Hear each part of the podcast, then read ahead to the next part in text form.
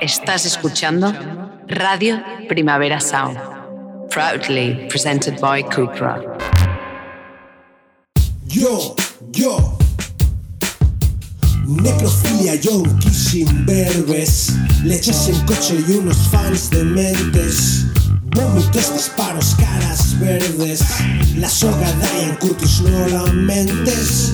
Socios del club de los 27. Acordes en canciones deprimentes.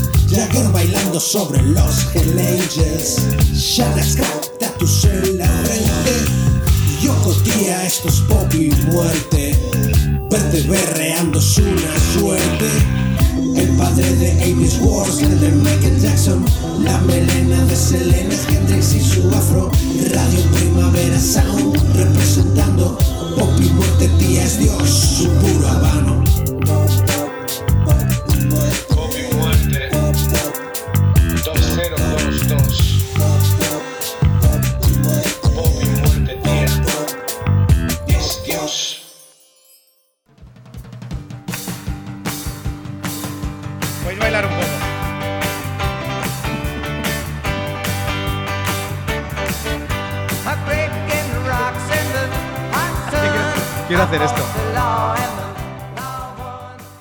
Buenas noticias, Kiko Mats. Eh, cuéntame, Benja Villegas, cuéntame, cuéntame cosas. Pues mira, tío, estamos eh, haciendo el último Pop y Muerte de la temporada Sí. eh, en la fábrica Estrella Damm, magníficamente.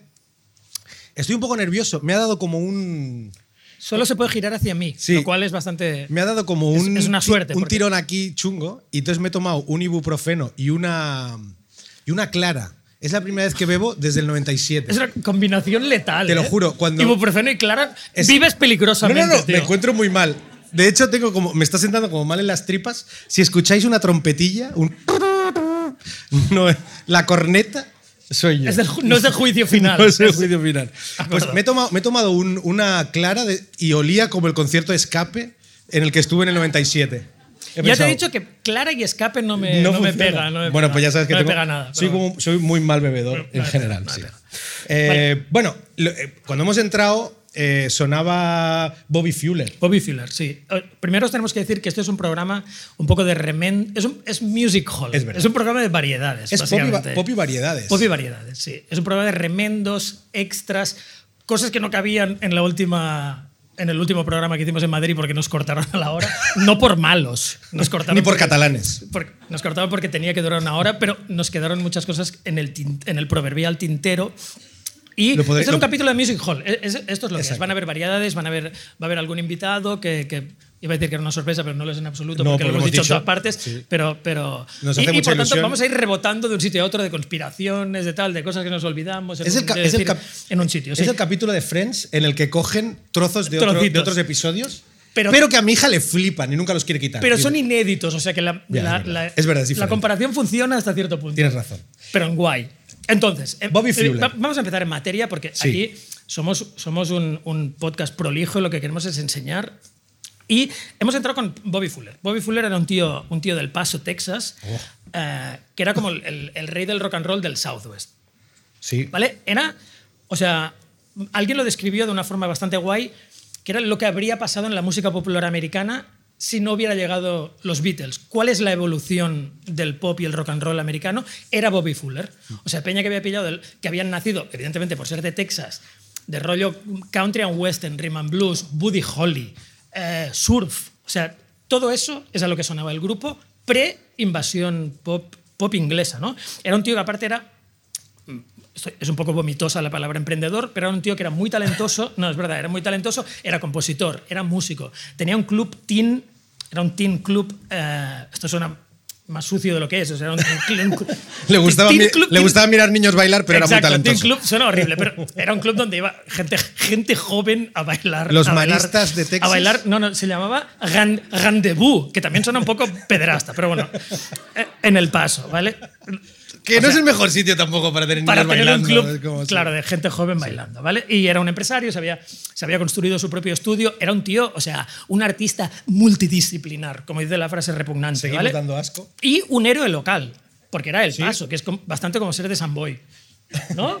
Un- yo- un, poco, un poco Sí, era un poco samboyano y, La Peña y en era, El Paso, y era digo- como el tío, el tío como el tío más o menos que hacía cosas en el paso, ¿no? Entonces, como todos los grupos siguiendo la lógica de la época, se iban al centro del entertainment, que era, que era Los Ángeles, y en 1964 los Bobby Fuller Four, que habían cambiado de nombre do- dos o tres veces ya, se fueron a Los Ángeles y, y lo petaron. O sea, podían haberse arruinado y hundido, pero no, lo petaron. O sea, llevaban años currando, rollo Beatles en Hamburgo, pero cuando llegaron a Los Ángeles lo petaron. Lo petaron por varias razones. Primero, porque eran, porque eran increíbles y eran músicos competentes, prolijos, etc. Y porque entraron en las manos de un tío que se llama Bob King. Bob King es, es realmente yin yang de su, de su historia, porque es realmente un poco el que les atrajo a Hollywood y les empujó para que tuvieran su primer hitarraco. Él había sido el descubridor de, Bill- de Richie Valens, lo cual... Que es el- el autor de La Bamba. Como, sí, autor de La Bamba y tío que murió en un avión. O sea, ya indicios ominosos de que De- tu relación... O sea, sí. hay un rollo gafe ya.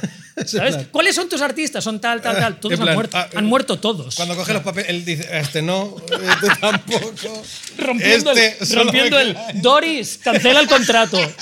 Murió solo me- ayer. solo me queda este. Vale, pues esto ya es una cosa que a mí me sonaba ominosa de que ficharan por un tío gaf, bastante gafado porque se le había muerto su artista principal, Richie Valens, ¿vale? Pero bueno, este tío les consigue en 1966, les consigue el, el super hit, que es I Fought the Law, que luego versionaría en los Clash y todo Dios, y que es el, sí. es el, es el, gran, el primer gran hit de Bobby Fuller. También habían sacado eh, Let Her Dance, canciones guapísimas, ¿no?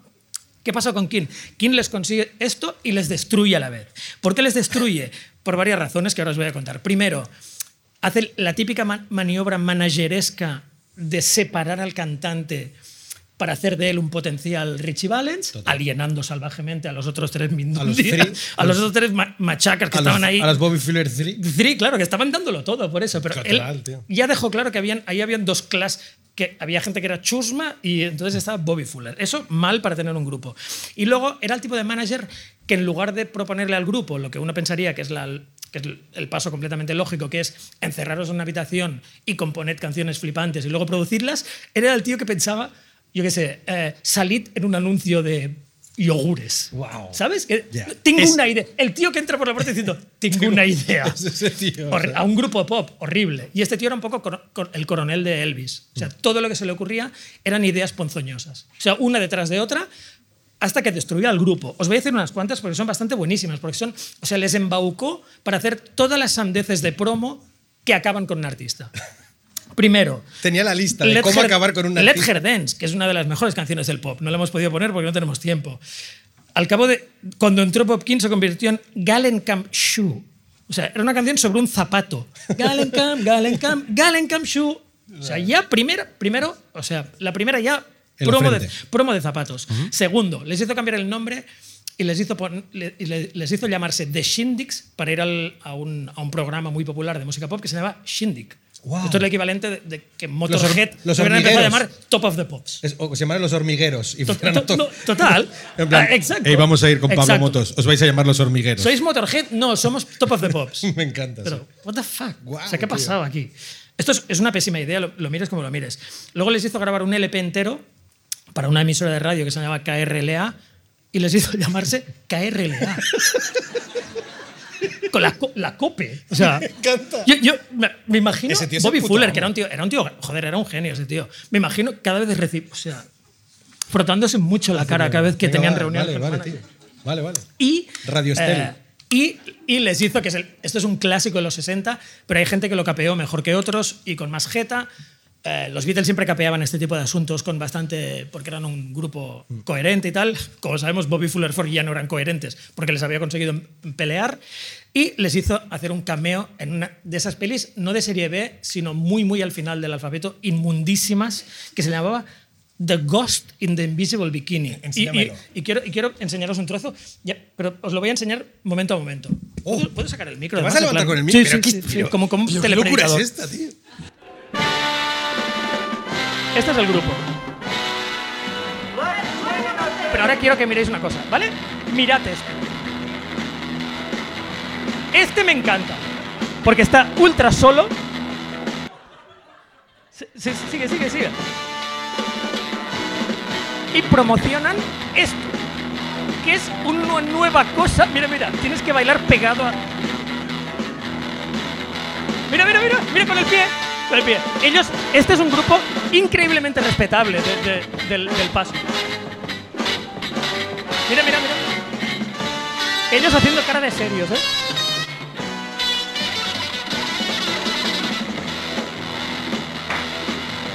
Tristeza muy grande.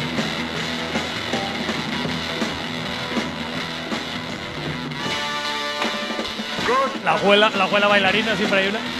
Sigue, sigue.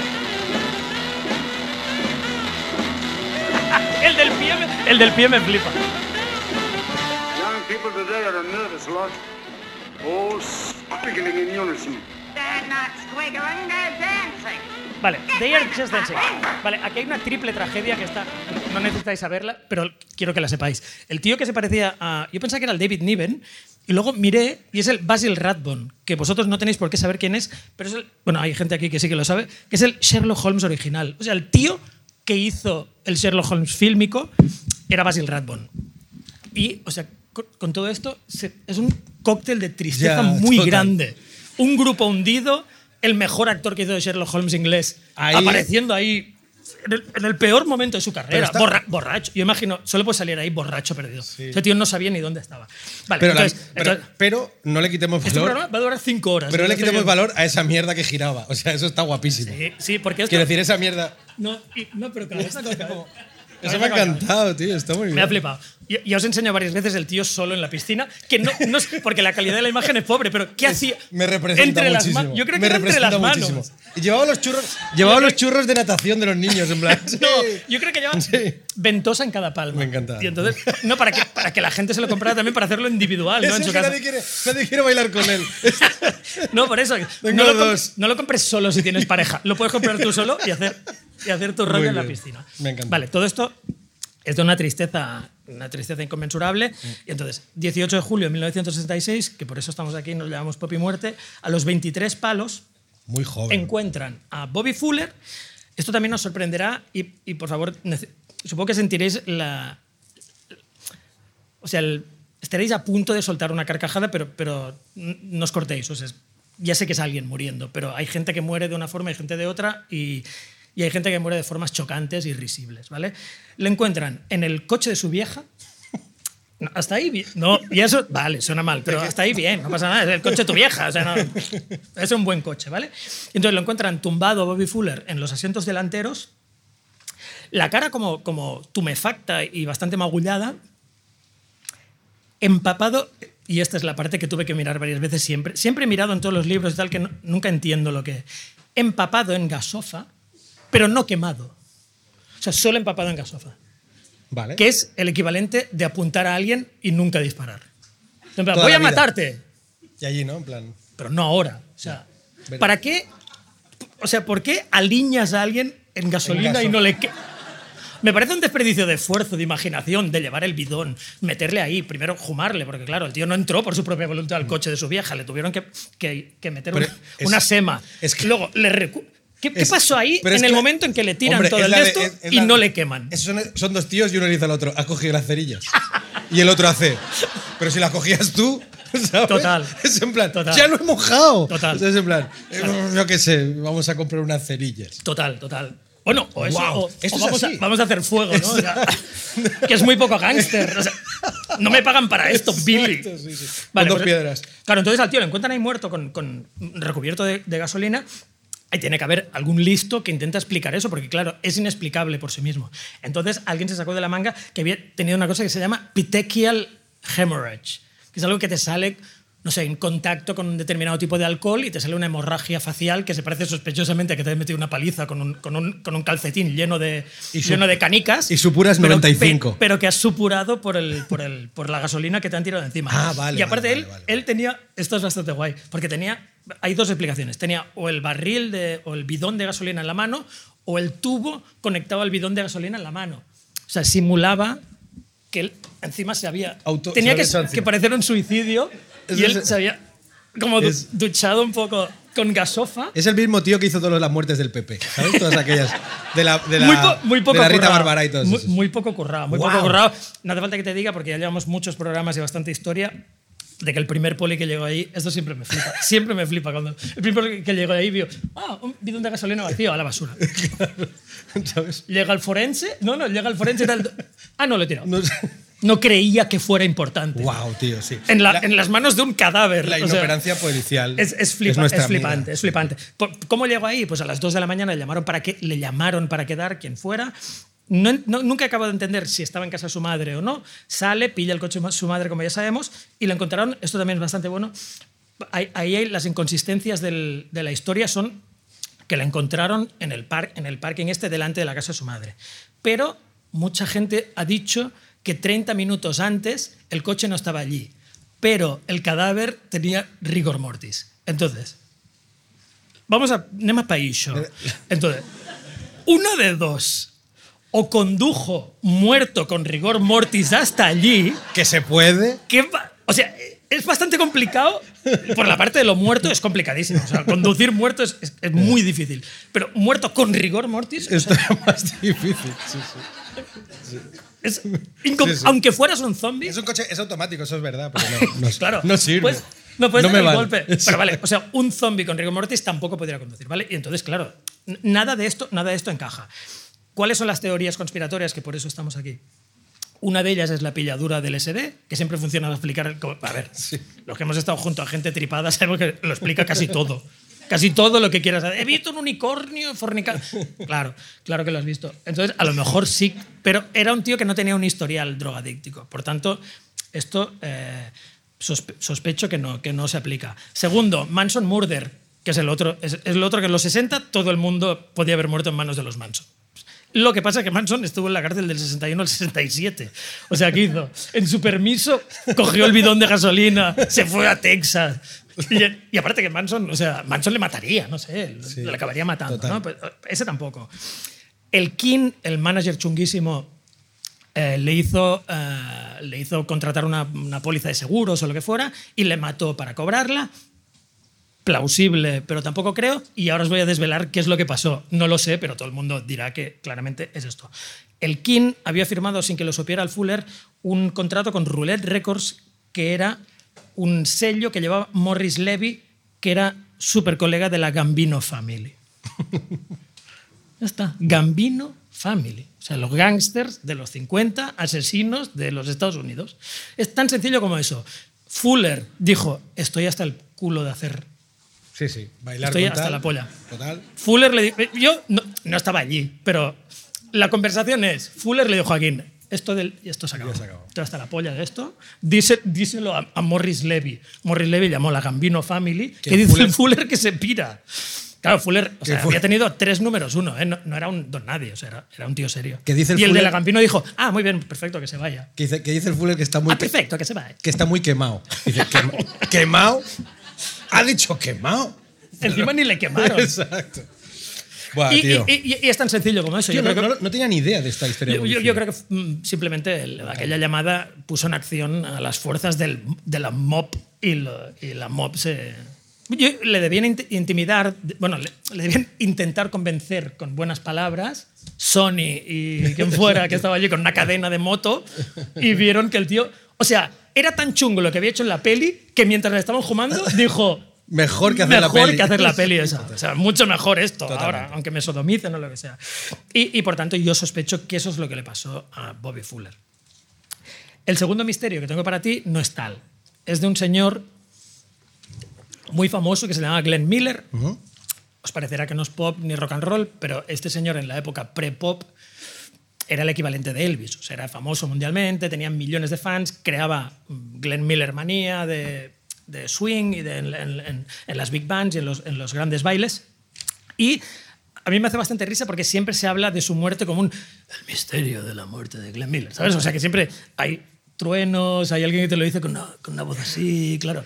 Y claro, te obliga a leerlo, porque si te dijera se murió normal, no mirarías. Entonces, tú vas a mirar lo que le pasó y yo no sabía lo que le había pasado a Glenn Miller, no tenía ni puta idea. Sabía que se, mu- se había muerto joven en el, en el cenit de, de su carrera, etc.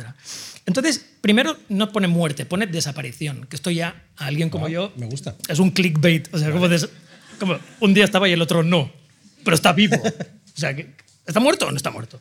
Entonces, este tío salió, estaba en una de las mega giras que hacía en aquella época, así estonianas, eh, y salió de Bedford, en, en- en Inglaterra, eh, para ir a París, porque tocaba allí. Esto era el 15 de diciembre, y ahora os voy a decir el año, porque el año lo explica todo. 1944. Segunda Guerra Mundial. Avion- avioneta, avioneta de esas que imagino yo ¿Con pedales? Sí, muy, De- de muy Inglaterra pica- a París. Muy picapiedra, muy picapiedra, tiempo lluvioso. Vale, y entonces la parte que a, mí, que a mí me parece grotesca de esta historia es que Glenn Miller despega con, do- con una tripulación de dos, que él, no va con la banda ni nada porque él, vuela solo, y desaparece entre, desaparece entre la bruma. ¿vale? A mí lo que, me, lo que me choca de toda esta historia es la explicación. O sea, lo que le parece raro a la gente es lo normal.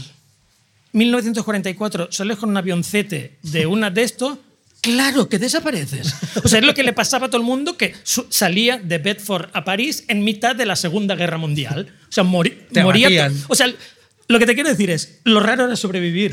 Eso es lo que te digo. Que Glenn Miller estuviera vivo es la noticia. En plan, Glenn Miller ha llegado a París. Esto sí que es flipante. O sea, ¿cómo ha podido llegar a París? Es imposible. O sea, antiaéreos, tiempo de mierda, avión chungo, 1944, mil, mil historias. Claro que se muere, es que claro que desaparece. Es que todas las historias que te cuentan, que ahora te las voy a decir que son bastante buenas, son. O sea, lo que le pasó es la normalidad. Claro, claro. La imposibilidad es sobrevivir en estas condiciones, en plena Segunda Guerra Mundial. Claro, esto es completamente insatisfactorio para un amante de la, de la- de la conspiración, ¿no? Entonces, ¿qué hay, qué hay que meter ahí? Hay que, hay que meter algo. Una de ellas es, le asesinaron porque Eisenhower le había mandado a él, a él, porque Eisenhower no tenía gente, dijo, un músico de swing es mi mejor embajador en Europa. Posiblemente drogadicto, gonorrea y tal. Eh, que vaya a pactar la paz con los nazis. Es Glenn, una- esa es una de las Glenn opciones. habla con Hitler, cántale, tal vez. O sea, el colmo de la implausibilidad. Pero esta es una que se, que se esgrime con seriedad. ¿eh? Es mi, es mi preferida ya. Esta es buenísima. La segunda, que es un súper clásico de la muerte en el rock and roll y en el pop, es que casca en una casa de putas. Que ¿Cuánta gente ha muerto en casas de putas? O sea, es lo normal morir también en un lupanar. Y, pero esto es buenísimo. O sea, te mueres en una casa de putas, ¿vale? Tu manager dice, vale, esto es bastante marrón. Pero entonces le puedes transportar a muchos sitios, a un lavabo de carretera o tal, pero le metes en un avión, le haces cruzar el ala. Aparte de un jaleo para todo el mundo. Llevar a Glenn Miller, meterle ahí, o que caiga en el océano. Pues me, me gusta también esa. Claro. Y yo creo que al final. Y hay una, una tercera que es bastante plausible, pero, pero, pero podía haber sido otra cosa, que es fuego amigo de la RAF. O sea, sales de Bedford, Es lo que yo pensaba realmente. todo flipado, Lo abaten, porque eres un, sí. eres un rock and roll star. Seguro que salió. "Eh", y tal. Y pues, claro, te, te mata, tío, la RAF. O sea, ¿quién es este tío? Mátate a ese tío, es que no lo tenemos identificado. Y se oía desde el avión, se oía.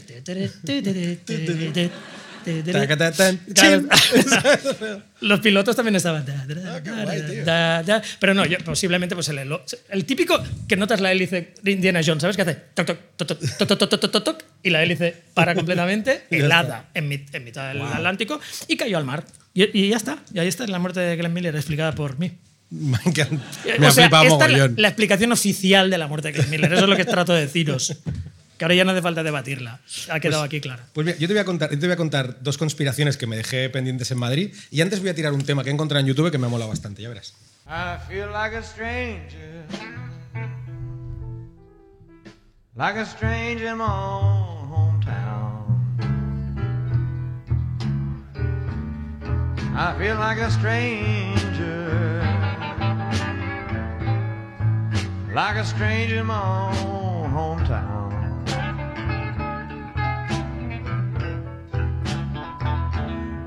My so-called friends stop being friendly. Son el. Claro, es que no la puedo poner toda entera, realmente soy subnormal, porque, porque la- lo guay, la gracia es estar un par de o tres de minutos aquí callados, escuchando, hasta que canta Jim Morrison. O sea, es una canción de Elvis que alguien en algún fan footage de estos de internet ha cogido y ha juntado. Ha hecho un mashup. ha cogido la voz de Jim Morrison y lo ha pinchado cantando con Elvis, que Jim era bastante fan de Elvis, pero claro, luego he pensado, estaba mirándote pensando, No sé por qué he hecho esto, Rob. Audi- audición de discos de En cinco plan, minutos. Sí. Es larga. plan, es creo- larguita. Sí, creo que voy a incomodar a esta gente. ¿sabes? Bueno, en fin, todo esto para hablaros de Elvis y de Jim Morrison. Elvis, mucha gente nos ha dicho, ¿por qué coño no habláis de Elvis? Claro, claro. Es el muerto. Son, claro, famoso. en, e- en este caso, además, pasa una cosa y con, con la, con, tanto con la muerte de Elvis como con la de Jim Morrison funciona un poco parecido. Básicamente son dos mega eh, cantantes con un éxito brutal que palman y que todo el mundo quiere creer que no han muerto. Claro. ¿Vale? Básicamente. Un- Entonces- bueno, una inclinación comprensible. Sí, sí, lo, lo queremos. Entonces, lo que voy a hacer es explicaros un poco los últimos días de cada uno de ellos y, y la conspiración de cada uno, ¿vale? En el caso de Elvis, nos vamos a saltar toda la parte guay de cuando era guapo y todo el rollo, y nos vamos a ir ya cuando está ternasquete y está ahí como, como ya fondón, ¿sabes? Amorcillao. Que- Es que cuidado, cuidado porque, porque el hijo de puta de Elvis murió con 42 años, tío. O sea, yo cuando lo veo me parece como un cincuentón. ¿Quién ahí tiene pasado. 42 años aquí? O 40. Levantad. Show of hands. 40. Vale, ok. Gente de la edad de a Elvis nuestra, aquí. a nuestra edad, el tío palmó en su lavabo. Es heavy, ¿eh? Bueno, en fin, eh, principios del, en principios del 77, eh, Elvis se ha convertido ya en, en la caricatura grotesca de lo que era Elvis, ¿no? Ya es como esa versión pasada de vueltas de lo que había sido, ¿eh?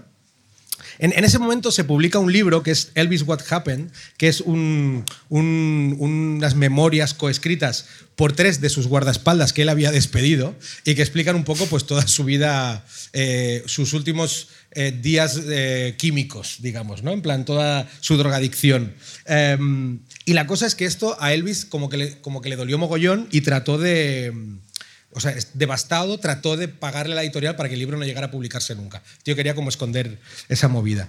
Am, en esa época, el tío ya sufría eh, diversas enfermedades, ¿vale? A- aparte de estar ternasquísimo, eh, tenía glaucoma, hipertensión, ah, no o sea, hipertensión arterial, que es hiper, ultra, supertensión al- arterial. Eso existe, ¿eh? Es un Sí, término es médico la que tenía de. Ripollet. Sí, totalmente. Hiper, ultra, Totalmente. super. Mega hipertensión. Tenía daños en el hígado y megacolon. ¿Ves? O sea, todo es como ultra guapo. ¿sabes? Megacolon. Tenía un Pero megacolon. megacolon puede ser un colon que funciona de la hostia, ¿no? Megacolon es mega. Igual, sea, igual tenía- elimina todo. Pero igual era, igual era el detergente colon. Claro, tenía un claro. megacolon. ¿sabes? Claro. Bueno, no lo sé. Colon Total. mega, Sí, claro, claro. El tío tenía, Seguro que era eso. Sí, seguro. Entonces el tío tenía todas estas movidas, eh, pero en todas ellas se consideraba que el cuadro era muy grave por culpa del consumo de drogas. ¿vale? Nos vamos al 16 de agosto del 77, que es cuando muere el rey del rock. A las tres y media, Elvis fallece de un ataque al corazón en su mansión de, Memphis, en Tennessee. ¿vale? Su novia del momento, que era Ginger Alde- Alden, él se acababa de divorciar de Priscilla y estaba saliendo con, con Ginger Alden. ¿vale? Ella lo encuentra boca abajo en el suelo del baño eh, del dormitorio principal y, y durante 30 minutos el equipo de, de reanimación de la ambulancia que lo atiende am, trata de, de devolverle la vida, pero no, no consiguen, lo- es imposible reanimarlo. Am, el cuerpo sin vida es trasladado a un hospital, ¿vale? Al Baptist Memorial de Memphis, donde le es practicada la autopsia por nada menos que 10 médicos, ¿vale? ¿Qué ha pasado ahí? ¿Hay chistes fuera de la ¿Está, mesa? está Elvis? ¿Hay chistes fuera de la mesa? Se ha abierto el micro. Me ha encantado. Eh, vale, total. Diez médicos le practican la autopsia, ¿vale? La autopsia dura cuatro horas y, y uno de esos forenses, que es Jerry T. Francisco. Diez métodos, ¿eh? ¿has dicho, por favor? ¿He dicho métodos? Has dicho no, pero diez veces Ah, diez intentan. veces. diez veces. Y, y uno de los, eh, y uno de los forenses es Jerry T. Francisco, que es el mismo que había hecho la autopsia de Martin, Luth- de Mar- Martin Martin Luther King. ¿vale? Wow, otro exacto. Otro gafao como el Entonces, manager de Bobby hay, Fuller. hay una cosa que me pareció bastante flipante y es que en el, en el funeral de Elvis Presley, tío, que se hizo en Graceland el, el 18 de agosto del 77, en pleno funeral, fuera de la residencia, esto es bastante heavy, eh, un coche arremetió contra los asistentes y mató a mogollón de peña. ¿En serio? Te lo juro, Ah, bro. Esto no lo sabía. Sí, o sea, Pero bueno, perdón, mató a dos personas, tampoco a tanta. Y- Bueno, pero era- en el momento es heavy, es como si fueran más. es tío. que, ¿sabes qué pasa? Que he puesto el 2 en letra en vez del número, entonces he querido darle tensión y eran solo dos. Pero bueno, tío, que te o sea, morir el día del funeral de Elvis Del- es muy dramático. No, y aparte, ¿sabes? nadie se acuerda de No, ti. Exacto, tío. Es como eso en lo plan, jodido. hijo de Es como la gente que sacó discos el 11 de septiembre, Exacto, ¿sabes? O sea, es en plan, ya, irrelevante para Sí. siempre. Y hirió a otro montón de personas. Una. Una ¿vale? Ya veo que la hipérbole es tu forma Sí, de comunicar. Exacto.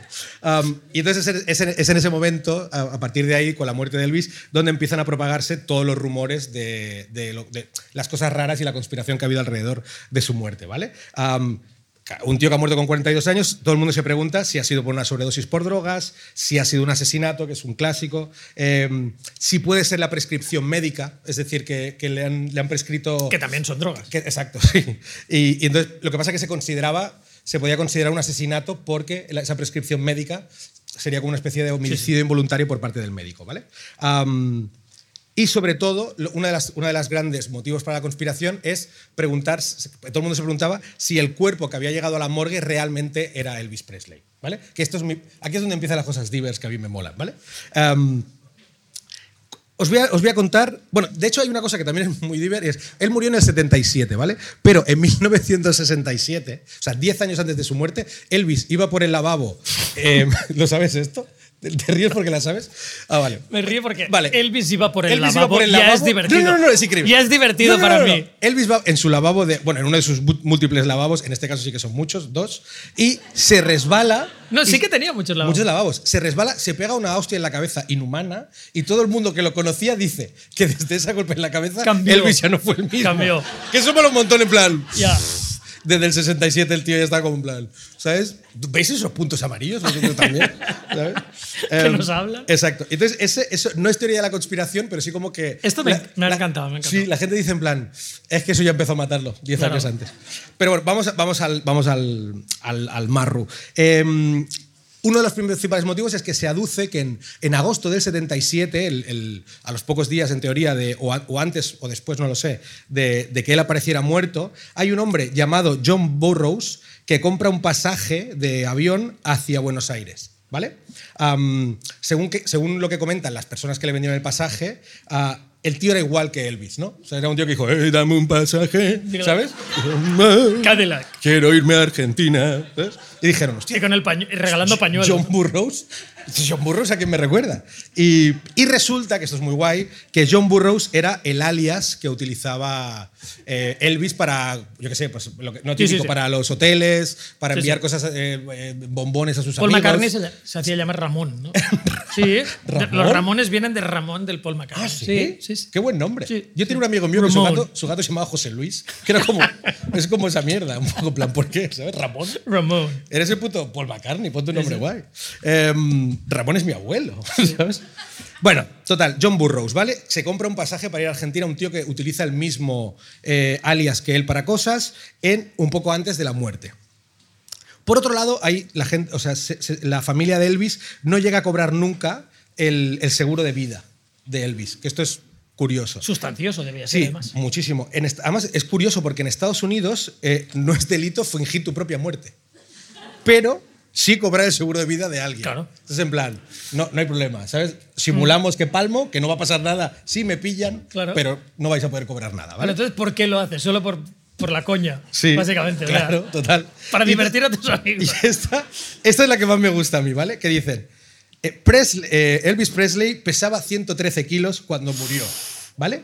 113 es, es ya ternasquillo. Dice, pero en su certificado de defunción figuraban solo 77 kilos. Pero a ver, Y como todo el mundo sabe, el alma pesa 21 gramos solo. vale. ¿Vale?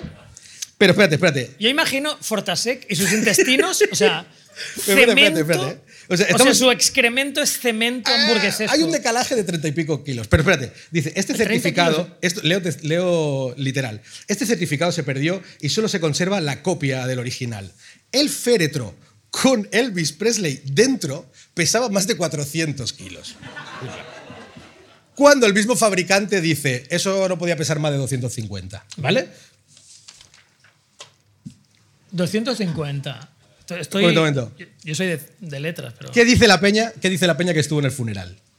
Que el Elvis que había en la caja no era Elvis, ¿vale? No lo lograban reconocer. De hecho, sus manos estaban, leo textualmente, estaban excesivamente lisas y sus cejas, Ter- tersas. arque- y sus cejas arqueadas de manera antinatural. Esto me encanta. Una de sus patillas parecía artificial. O sea que iba de impersonator de Elvis. es que- es que vamos a más. Dice, y el ataúd estaba excesivamente frío. Hasta el punto que todo el mundo pensó, es una puta figura de cera y la enfrían para que no se deshaga. Pero a ver, un ataúd tiene que estar frío, ¿no? Un poco No frío. lo sé. No, no- puede estar caliente, tío. Pero bueno, el, el, el Kiss Casket tiene que estar frío porque tiene birras dentro. Claro, claro, pero- Pero, pero esto, bueno, básicamente em, lo que todo el mundo aduce es que el día de funeral velaron a, a un muñeco de cera. A un tronco, ya. No, era, yo creo que era Elvis, simplemente, ¿no? Y pesaba muchísimo. Y, Sí, pero claro, esos 77 kilos es extraño. O sea, las subidas y bajadas. pero a lo mejor algún, el fan, efecto rebote. algún fan se tumbó con él o algo. No sé, quería morir con Elvis, en plan egipcio. Sí, de hecho, eh, de hecho vamos a aprovechar el, para el cambio para hablar de Jim. Os quiero que me tiréis el- la imagen. Esto es muy guay, ¿vale? Entonces, hay gente que considera que Elvis está vivo y que ese es ese pavo. ¿Vale? Ese es Elvis, claramente. Ha vuelto de Argentina a Wisconsin y ahí está el tío, pues no sé en qué. Y este, este es Jim. Clara- cla- claramente, ¿vale? Eh, voy muy rápido con Jim Janis- Morrison. Ja- Janis, entonces ya directamente es una reunión. o sea, Totalmente. Janis Joplin. Sí. Yo cuando, cuando, cuando hablo de, de Elvis y de Jim Morrison me acuerdo siempre, no sé si lo habéis visto, hay un sketch mítico de, no sé si eran de, los, de la hora chanante o de, o de, o de la hora- sí, de los chanantes, ¿no? Que es un camping de la Mancha en el que están todos. O sea, que es como, o sea, está Jim Morrison, eh, Elvis Presley y Robert Smith de los Cure quiere aspirar a entrar. Y entonces, le canta la de Vamos Robert, sal a bailar. Suave, suave, su, su, suave, suave. Y tienen a, tienen, perdón, tienen a Kenny G. No, a, a no sé quién haciendo de Kenny G. O sea, como muy loco. Eh, entonces yo quiero, yo por supuesto pienso que Elvis está vivo y está en un camping de Albacete con Jim. Jim Morrison, muy rápido, ¿vale? Que, te- que esto hay que, esto hay que empezar Hay que a- aligerarlo, a ¿no? aligerar. Eh, Jim Morrison también mola bastante. Eh, no sé si lo- bueno, supongo que sabéis la historia. Jim Morrison se saca la chorra en, en el- en el- en la América de los 60 y eso le cuesta tener que irse del país. O sea, en Estados Unidos pueden matar a 19, Por listo. pueden matar a 19 niños con una pipa, pero si te sacan la chorra, La polla, te tienes que, tienes que huir, ¿vale? Am, qué bajón esto, ¿eh? Es un poco bajón. Dice, Demasiado ah, temprano, ¿no? sí. Como Ricky Morty cuando, plan, no, cuando no, bombardean las sí. Torres Gemelas. Plan, no de- los tiros no deberían haber ido por ahí, ¿no? Muy justo, muy justo. Venga, este, este, Arriesgándonos. O sea, el límite de lo legal. En el límite de lo legal. La otra opción era, ¿qué tiroteo ni qué niño muerto? Pero también. ¡Auch! Ya, ya, ya, ya. Ya, ya. Jim Morrison esto lo está en París. lo podemos perdón, cortar, perdón, lo podemos cortar de la Hay que cortarlo seguro, Rob. Hay que cortarlo. Snip, snip y ya está. Perdón, perdón, perdón. No debería haber hecho eso. París, ¿vale? Jim Morrison, el 3 de julio del 71, eh, se está pegando un bañito en su bañera de su piso de París y su pareja, Pamela Curson, lo encuentra muerto, ¿vale? Ellos estaban en, el barrio de, la Marais, en, París, Francia. Em, y aunque existen muchísimas versiones sobre la muerte de, Jim Morrison, como puede ser el asesinato o el suicidio, como no, eh, se considera que Jim Morrison muere a los 27 años, es uno de los integrantes del Club de los 27, por un paro cardíaco. ¿vale? Am, en principio, siempre se había creído que, bueno, que el paro cardíaco era una cosa poco probable porque era un tío de 27 años y que con Jim Morrison pasa algo parecido como con Amy Winehouse. No sé si habéis visto las imágenes reales de, Amy antes de morir. Y, y, o sea, hay como una la imagen de la Amy demacrada no es la Amy antes de morir. O sea, eh, Amy sale, va a rehab, se recupera y vuelve a estar bastante, bastante bien, lozanita y guapa y, mucho mejor. Y luego palma por sus movidas. A Jim Morrison le pasa algo parecido. La gente considera que está bastante demacrado y hecho polvo, pero bueno, en París la verdad es que yo qué sé, se hincha a qué? A, a, a croissants. Pastís, pastís y a croissants. croissants y a una, macarons. una dieta de pastís y croissants pueden hacer Exacto. eso a y cualquier el tío, persona. y la- entonces la última foto la podéis buscar en internet la última foto de Jim con su pareja el tío está bastante guay con lo cual lo, lo del paro cardíaco mm, es lo que siempre ha sido como el fundamento de creer que había pasado otra cosa vale sin embargo hay una pista que os la contaré después que la da Marian Faithful, que nos, nos encanta porque sobre- sobrevivió al, a al puto, ellos. al puto Mike ellos, Jagger. sí. Pero bueno, iba puesta todo el rato, o sea, su versión Sí. también es cuestionable. Exacto. Pero básicamente la, la Marian lo que dice es que su pareja actual, que era como el dealer de las estrellas en Europa, le había pasado eh, heroína de altísima pureza a Jim Morrison. Y se cree que Jim Morrison eh, se la bufó en vez de inyectársela, un poco, lo de la, un poco la de Uma Thurman ¿no? en, Sí. en, en Pulp Fiction. bufó la, la heroína, se metió... Realmente la jerga drogadíctica no es lo No es así, tuyo, ¿no? Benja. no. ¿Cómo es que se dice? Bufó. ¿Cómo es? Se la Me- me sopló. he la esnifó. La esnifó. Claro. Ya no Esni- hay. esnifó la heroína, perdón. Y, y dice, y, y bueno, yo evidentemente voy a seguir con, con mi poco conocimiento. Y dicen. Se la puso en el colacao. Hay gente que dice. La ramanó, la va a ramanar con galleta. Le pusieron la droga en el colacao y dicen que, que pos- posiblemente el, el consumo de heroína a ese nivel y un baño de agua caliente puede generar un colapso cardíaco. Pero sobre todo en la, hero- la heroína. heroína en general, ¿no? En este caso en la heroína. Sí. O sea, como 95-5. ¿no? Exacto. Algo así. O sea, la heroína es casi lo peligroso. El plan, baño no de es hecho- tan de hecho- peligroso. de hecho- a no ser que haya un De caimán hecho, o algo así. heroína y sentarte a ver la tele también suele ser. Por eso digo, No, la heroína es peligrosa si Exacto, hagas sí. lo que hagas. realmente. Hagas lo que hagas, es verdad. Bueno, eh, vamos Y un poco- bufada, Más.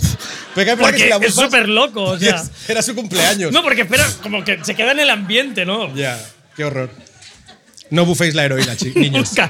Chicos, no buféis la No buféis heroína. Eh, porque se van a enfadar los que se la quieren meter. Claro, claro. ¿Sabes? Si Los que están en el baño con vosotros no les va a parecer ¿Qué has simpático. Perdón, tío. Eh, Ray Manzarek, el teclista de los Doors, declaró. ¿Y el Patillas? que- sí, que si existía un tipo capaz de escenificar su propia muerte, haciendo toda la parafernalia, eh, era Jim Morrison. Es decir, Jim Morrison, de hecho, un año antes de morir, había dicho que, bueno, que tenía la idea de fingir su propia muerte. Era un tío que había estudiado en la escuela de cine de la UCLA. El tío le gustaba bastante. O sea, era, un- era poeta y cantante, pero le El, pe- el peor poeta de la El- historia. el- Hay- mira que hay poetas jodidos, ¿eh? pero él tiene el número uno. Sí. ¿eh? Peor poeta de la Sí, historia. eh, su- Le su- dieron un, le dieron un galardón. un premio Sí. al, al mejor y se Al sacó pe- la chorra. Al pe- se sacó la bueno, pues él, él, digamos que dentro de su parte arty peliculera, eh, había aducido que él le gustaría fingir su propia muerte y poder marcharse, en este caso, a las Seychelles a, a vivir, ¿vale? Aunque sabemos que ayuda a Albacete. Em, y la otra, la última, sería como, como la última parte de la conspiración, es la que considera que, mm, que la CIA lo mató. Lo que pasa es que esta es como la más forzada, ¿no? Porque bueno, es verdad que, o sea, no sé, es verdad que se sacó los huevos, pero que decir, o sea, que decir, ya No se fue, tanto, no ya se fue por su propia iniciativa. Am, A no ser que los huevos llevara pintada la bandera del Vietcong o algo así. Exacto. Si eran huevos normales, Sí, no, hay no, hay, no hay tanta Sí, alarma. Estándar we- egg no, claro, no claro. pasaría. O la, la bandera de la URSS o algo así. Correcto. Entonces, eh, ¿qué- ¿cuál es la. A todo esto, ¿cuáles son las.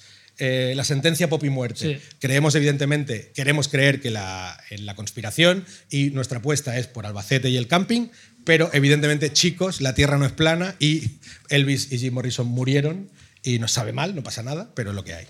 Yo creo que se murió también un poco, yo qué sé, de agotamiento, ¿no? Y hasta las pelotas de todo, ¿no? Sí. Y se murió. De esas canciones infinitas. Sí. Es que si hubieran hecho Sus puentes más pelotas cortos- debían flotar en la bañera, Exacto, de hecho. sí. Bueno, pues hasta, hasta aquí. Hasta aquí, hasta aquí, Jim. Sí. Ahora, ahora os voy, vamos a hacer otra sección que es examinar una, una, una letra con el profesor Amat. Doctor Amat, si queréis. Oh.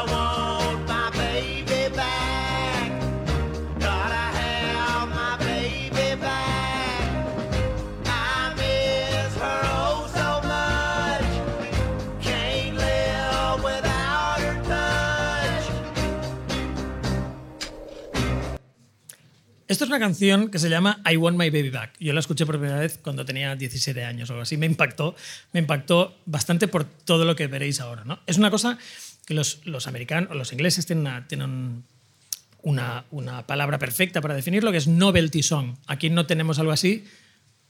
Sí, canción de mierda. O sea, claro, porque tenemos canciones de mierda como novelty songs, como Los pajaritos o algo así. O sea, es la típica canción, un poco canción del verano, no, no necesariamente del verano, pero sí que es la canción con excusa tontuela mm, y con tema tontito y ah, muchas veces con baile que lo acompaña. En este caso no, pero casi siempre llevan baile acompañador. ¿no? Y esto es, esto es una industria y un género. O sea, las novelty songs son un género. Aquí, claro, el equivalente es la Macarena. De nuevo, como todo, como todo aquí, el equivalente es la Macarena. Pero esto es una novelty song, ¿no? Es una novelty song del- de, un, de, un, de un subgénero que es la morbidez. O sea, les llamaban splatter platters. Bueno, tienen mil nombres, todos guapísimos, por supuesto, pero splatter platter es bastante guay, que es canciones de muerte en el pop. Muchas veces con, con- con tonos de ultratumba, además. O sea, no solo muerte, sino que es, que es muerte y espíritus. Y, y muchas de ellas son también, paro- a la vez, son parodias de otras cosas. Esta canción de un tío, de un fulano, de un graciosete también, o sea, a lo mejor no estaba tan alejado de la gente que hizo la Macarena, o sea, realmente. Pero, pero en Yankee es que es diferente todo.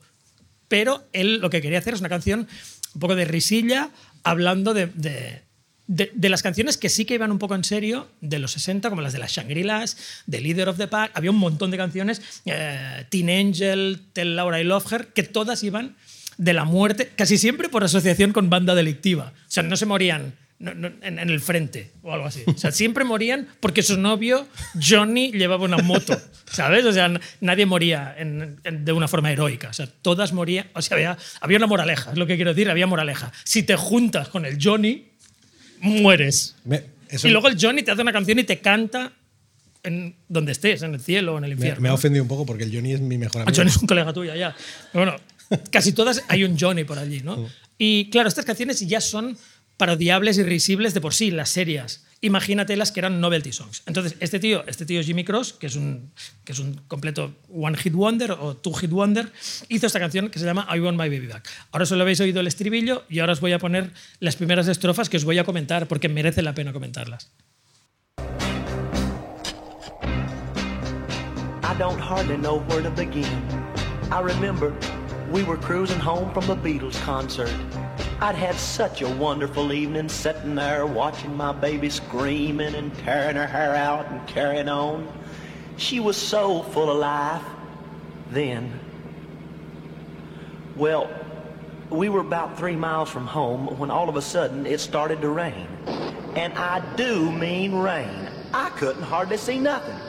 Well, we kept driving for about another mile when all of a sudden I see this stalled car right smack in front of me.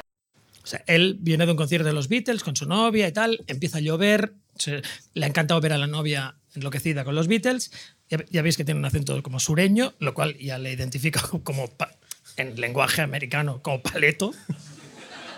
Quiero que os pongáis en contexto, es un paleto. O sea, el, cantante nos está diciendo que es un paleto super redneck de Texas, ¿vale? Sigamos. Y, ahora vuelven en- en coche bajo la lluvia. Well, I wasn't about to slam on the brakes because it didn't have none to start with. So I swerved to the left, and what do I see? el tío intenta apretar el, el freno. I had none to start with. Va sin frenos, lo cual ya es Mortadelo y Filemón. ¿Vale? Pepe Gotera y Otilio. Él ya no tiene frenos, ya nos está avisando de esto. Sigamos. Some mushhead on a motorcycle heading right at us. And I knew at last me and my baby were about to meet the leader of the.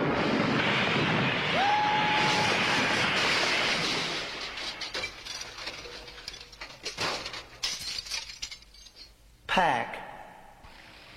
Este trozo me encanta. O sea, aparte, referencia a una canción famosa por si alguien, iba a decir alguien googlea en, en el 62. No, alguien no googlea, pero si alguien pregunta al líder of the pack, el tío de la tienda dice, ah, bueno, es esta de Jimmy Cross. O sea, intentando cualquier asociación con el hit, ¿no? Acaban de chocar contra un, contra un motorista, que siempre es el malo, el motorista Chu- Johnny. Johnny. en moto les ha, les ha forzado a chocar y les ha, les ha creado el, el siniestro. Well, when I come to, I looked around, and there was the leader, and there was the pack, and over there was my baby, and over there was my baby, and way over there was my baby. No hace falta, o sea. Su novia está desperdigada. Son trozos de novia. Lo lleva bastante bien. Está bastante entero, debo decir. Jimmy está entero, teniendo en cuenta que su, que su novia está. No está entera. Claro, echa, echa cachitos por toda la carretera tejana, ¿vale? Y, y There was the leader and there was the pack. Esto es mi interpretación. Pero pack, yo siempre he pensado que eran los testículos del líder. O sea, my junk. There was the leader y ahí estaban sus testículos colgando. No tengo ninguna explicación para esto. Es lo Ok. primero que pensé. Venga, es un mini podcast. Vale, sigamos. Eh,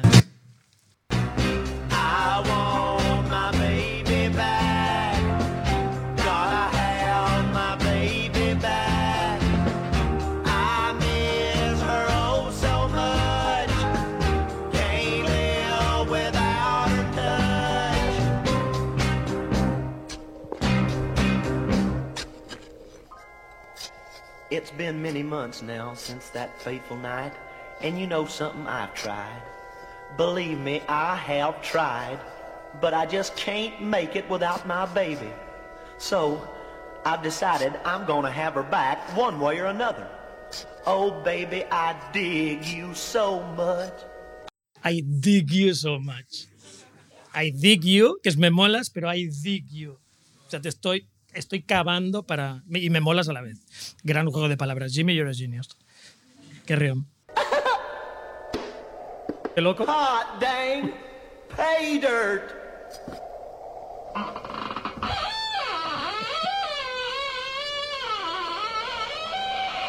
Muy larga la puerta.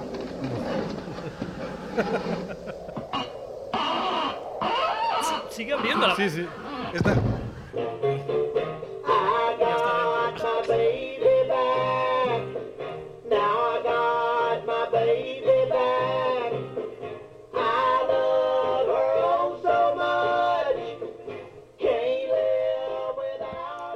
Pues esta- la explicación final es que abre una puerta. Era un ataúd con varias puertas, entiendo, porque abre una, abre otra. Claro, como estaba a trozos, a lo mejor era un Guau, ataúd que tenía- varios ataúdes. abre la puerta a la cabeza, la puerta tal, tal, tal, se tumba dentro y la parte que me encanta es que sigue cantando. O sea, cuando le vuelven a cerrar la puerta, Jimmy, él sigue con su balada y quiere, Guau, y quiere, y quiere, recordar, y quiere recordar a su mujer. Em, para acabar de poner en contexto esta grandísima canción, que a mí, a mí me encanta, es una de mis canciones favoritas, pero varios imbéciles a lo largo de la historia la han definido como la peor canción de la historia. Kenny Everett, que era un dicho que de mierda de los 70, hizo un top 30. Aquí tenía un programa, de hecho en la tele, en la tele catalana en los, en los 80, bueno, o sea, no tenía un programa aquí, compraron un programa, no, no vino aquí a hacer el programa. Y, y era un cómico inmundo, pero hacía una, hacía una, una sección en su programa que era eh, The Bottom 30 o algo así. O sea, las peores canciones. El tío tenía un gusto atroz. O sea, era lo que él creía que eran las peores canciones de, de la historia. Desde luego en la lista hay dos o tres genialidades, como la de Jimmy Cross. Y, y sí, y esta- Estamos enfadados porque le dieran el premio a la peor canción, ¿eh? Sí, muy enfadado. Vale, vale, vale, vale. Porque Estoy es, es como indignado, en plan. ah, Hombre, había algunas genialidades. Indignado. Aparte, aparte, el programa es de 1978. Tronco, o sea, casi toda la FM era mierda. ¿Sabes? Mierda Todo, pura. todo lo que queremos que es bueno mierda es peor pura. que o esto, sea, ¿no? ¿cómo te atreves a definir a Jimmy Cross como la peor canción de la historia?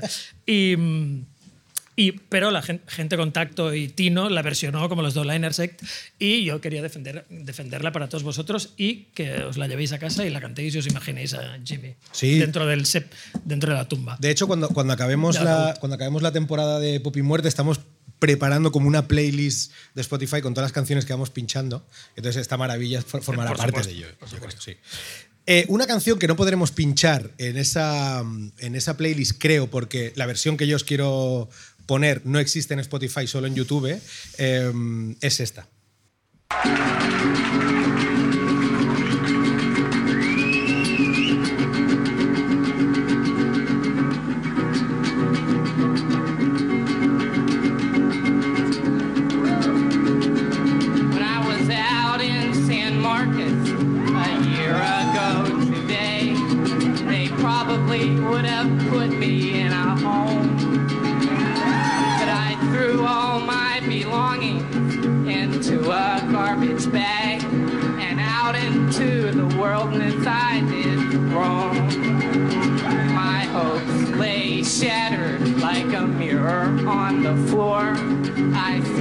Myself and I look really scattered.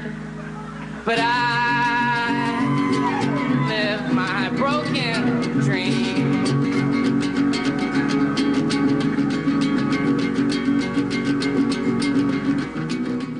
Vale, ahora viene la justificación de por qué. O sea, pa- o sea, yo quería poner a Daniel Johnston Por la cara. por la cara. Entonces, como está muerto, he pensado, busca cosas y Todos los muertos cuenta algo para, para pinchar el tema. Em, Cuenta lo que sea, ¿no? sí, básicamente eh, esta canción me flipa. Daniel Johnston, supongo que sabéis quién es, es eh, un músico eh, que formó parte de la, de la escena underground, sobre todo en Austin, Texas, de los 80, y, que se hizo como muy famoso en los 90 porque Kurt Cobain se puso una camiseta de su, una maqueta suya en, en unos premios MTV y eso como que le disparó la carrera, eh, como algunos años después de, pues de haber grabado la maqueta que, que daba em, dibujo a la camiseta.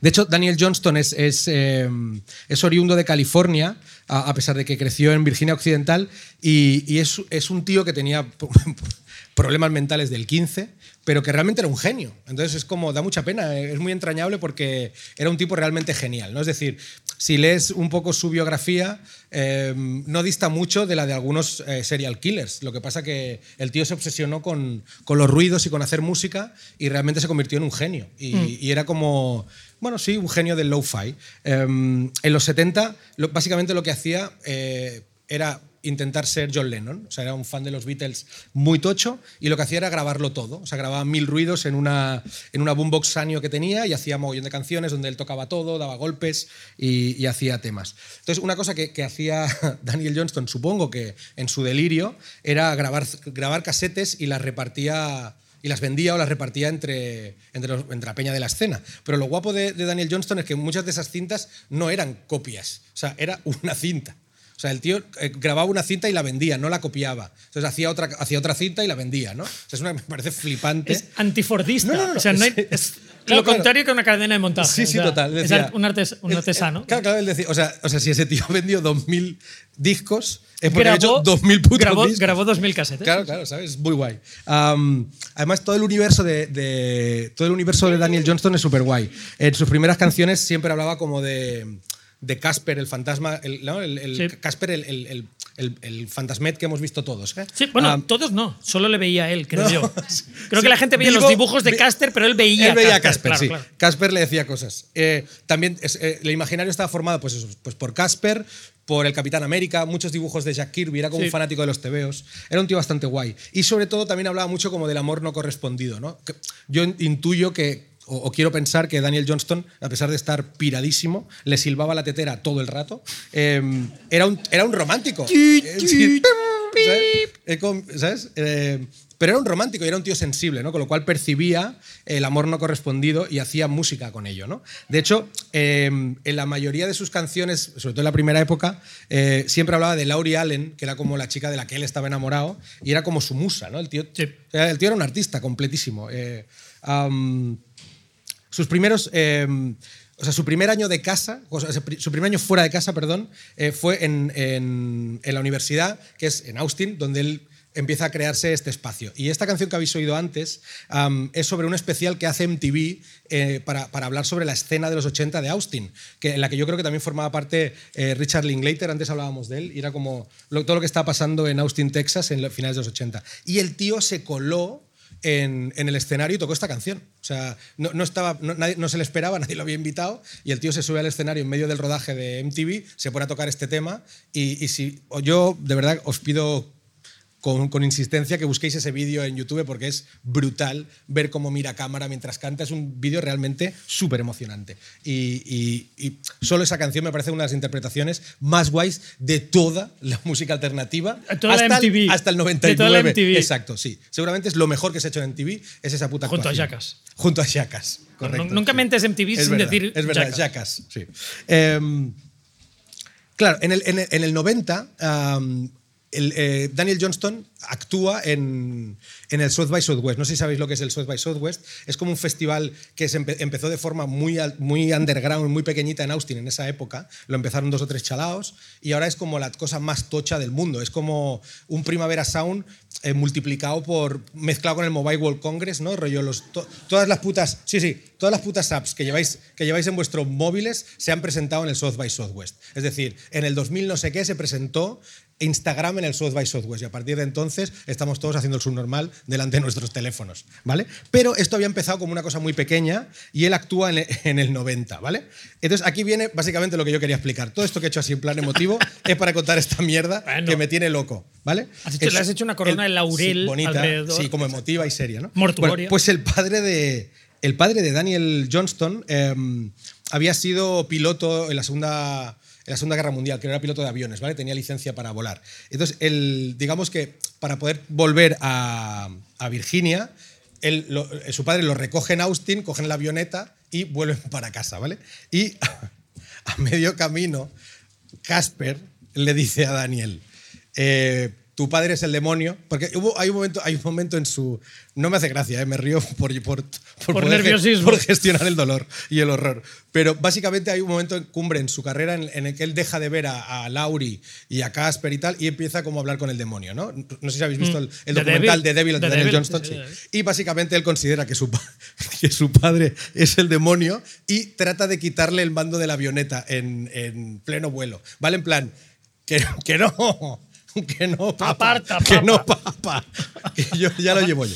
El padre, claro, el padre pelea por eh, mantener. El padre que no, no es Luzbel ni Satanás ni nada. No, no, es, es, su un pobre hombre que quiere llevar a su hijo viejo. a casa, No pelea tiene con cuernos ello y Daniel Johnston hace una cosa que me parece increíble, que es no, no sé cómo funcionan las avionetas, pero lo que pone aquí es que le quita la llave a la avioneta y la tira por la ventanilla. Bro, es súper heavy. Me encanta. Pero el motor se apaga. Ahora ya no me vas a matar. Vamos a, Y el vamos a morir el- igual. ¿Sabes? Como en las pelis, ¿no? Y, se No lo sabía, me Y se estrellaron. Me encanta. O sea, ¿Vale? para evitar morir a manos del hijo, decide morir por, no su norma- sí. por idiota. o Sí, sea. pobre. Por- eh, y se estrellan y no les pasa nada. ¿Vale? Eh, esto, está, Wow. esto está Plot- guapísimo. Plot twist. No, no, no. Entonces, sobreviven a esa movida, pero es, digamos, cuando el padre. Digamos que es el momento en el que el padre Daniel Se, Johnston. se empieza a cabrear, claro. El padre Daniel Johnston dice. "Ah, ya no voy contigo". Es así un episodio bastante extraño. Eh, sí. Am, y ahí es cuando empiezan pues, realmente eh, los problemas heavies de Daniel Johnston. Y hay una parte que, que a mí me parece un poco como, como creepy, que me da un poco de pena, que es cuando. Supongo que lo habéis, ha pasado mil veces, ¿no? Que es cuando como que se. Lo, lo hablamos incluso con el- en un capítulo anterior, hablamos del subnormal de Johnny Depp. Y Sí. es cuando, como, cuando toda esta especie de escena de los 90 empieza como a idealizar a gente con problemas. ¿no? Destruida, Entonces, sí, claro, yo supongo que el padre de Daniel Johnston. eh, le, o sea, le diría un par de cosas a Kurt Cobain, ¿sabes? Le Claro. diría en plan, hey, guay con lo de. Pero parad con de el de- parad no, con o sea, rollito. guay con lo de ponerte la camiseta de mi hijo, pero igual podrías pagar el psiquiatra. Claro. ¿Sabes? Porque está como O- un cencerro. o- o y me- clases- o clases de aviación. de aviación.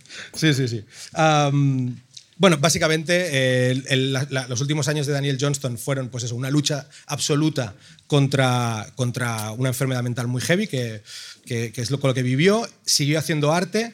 eh, sigue teniendo música muy guay. Yo creo que nada comparable a su primera época, la época.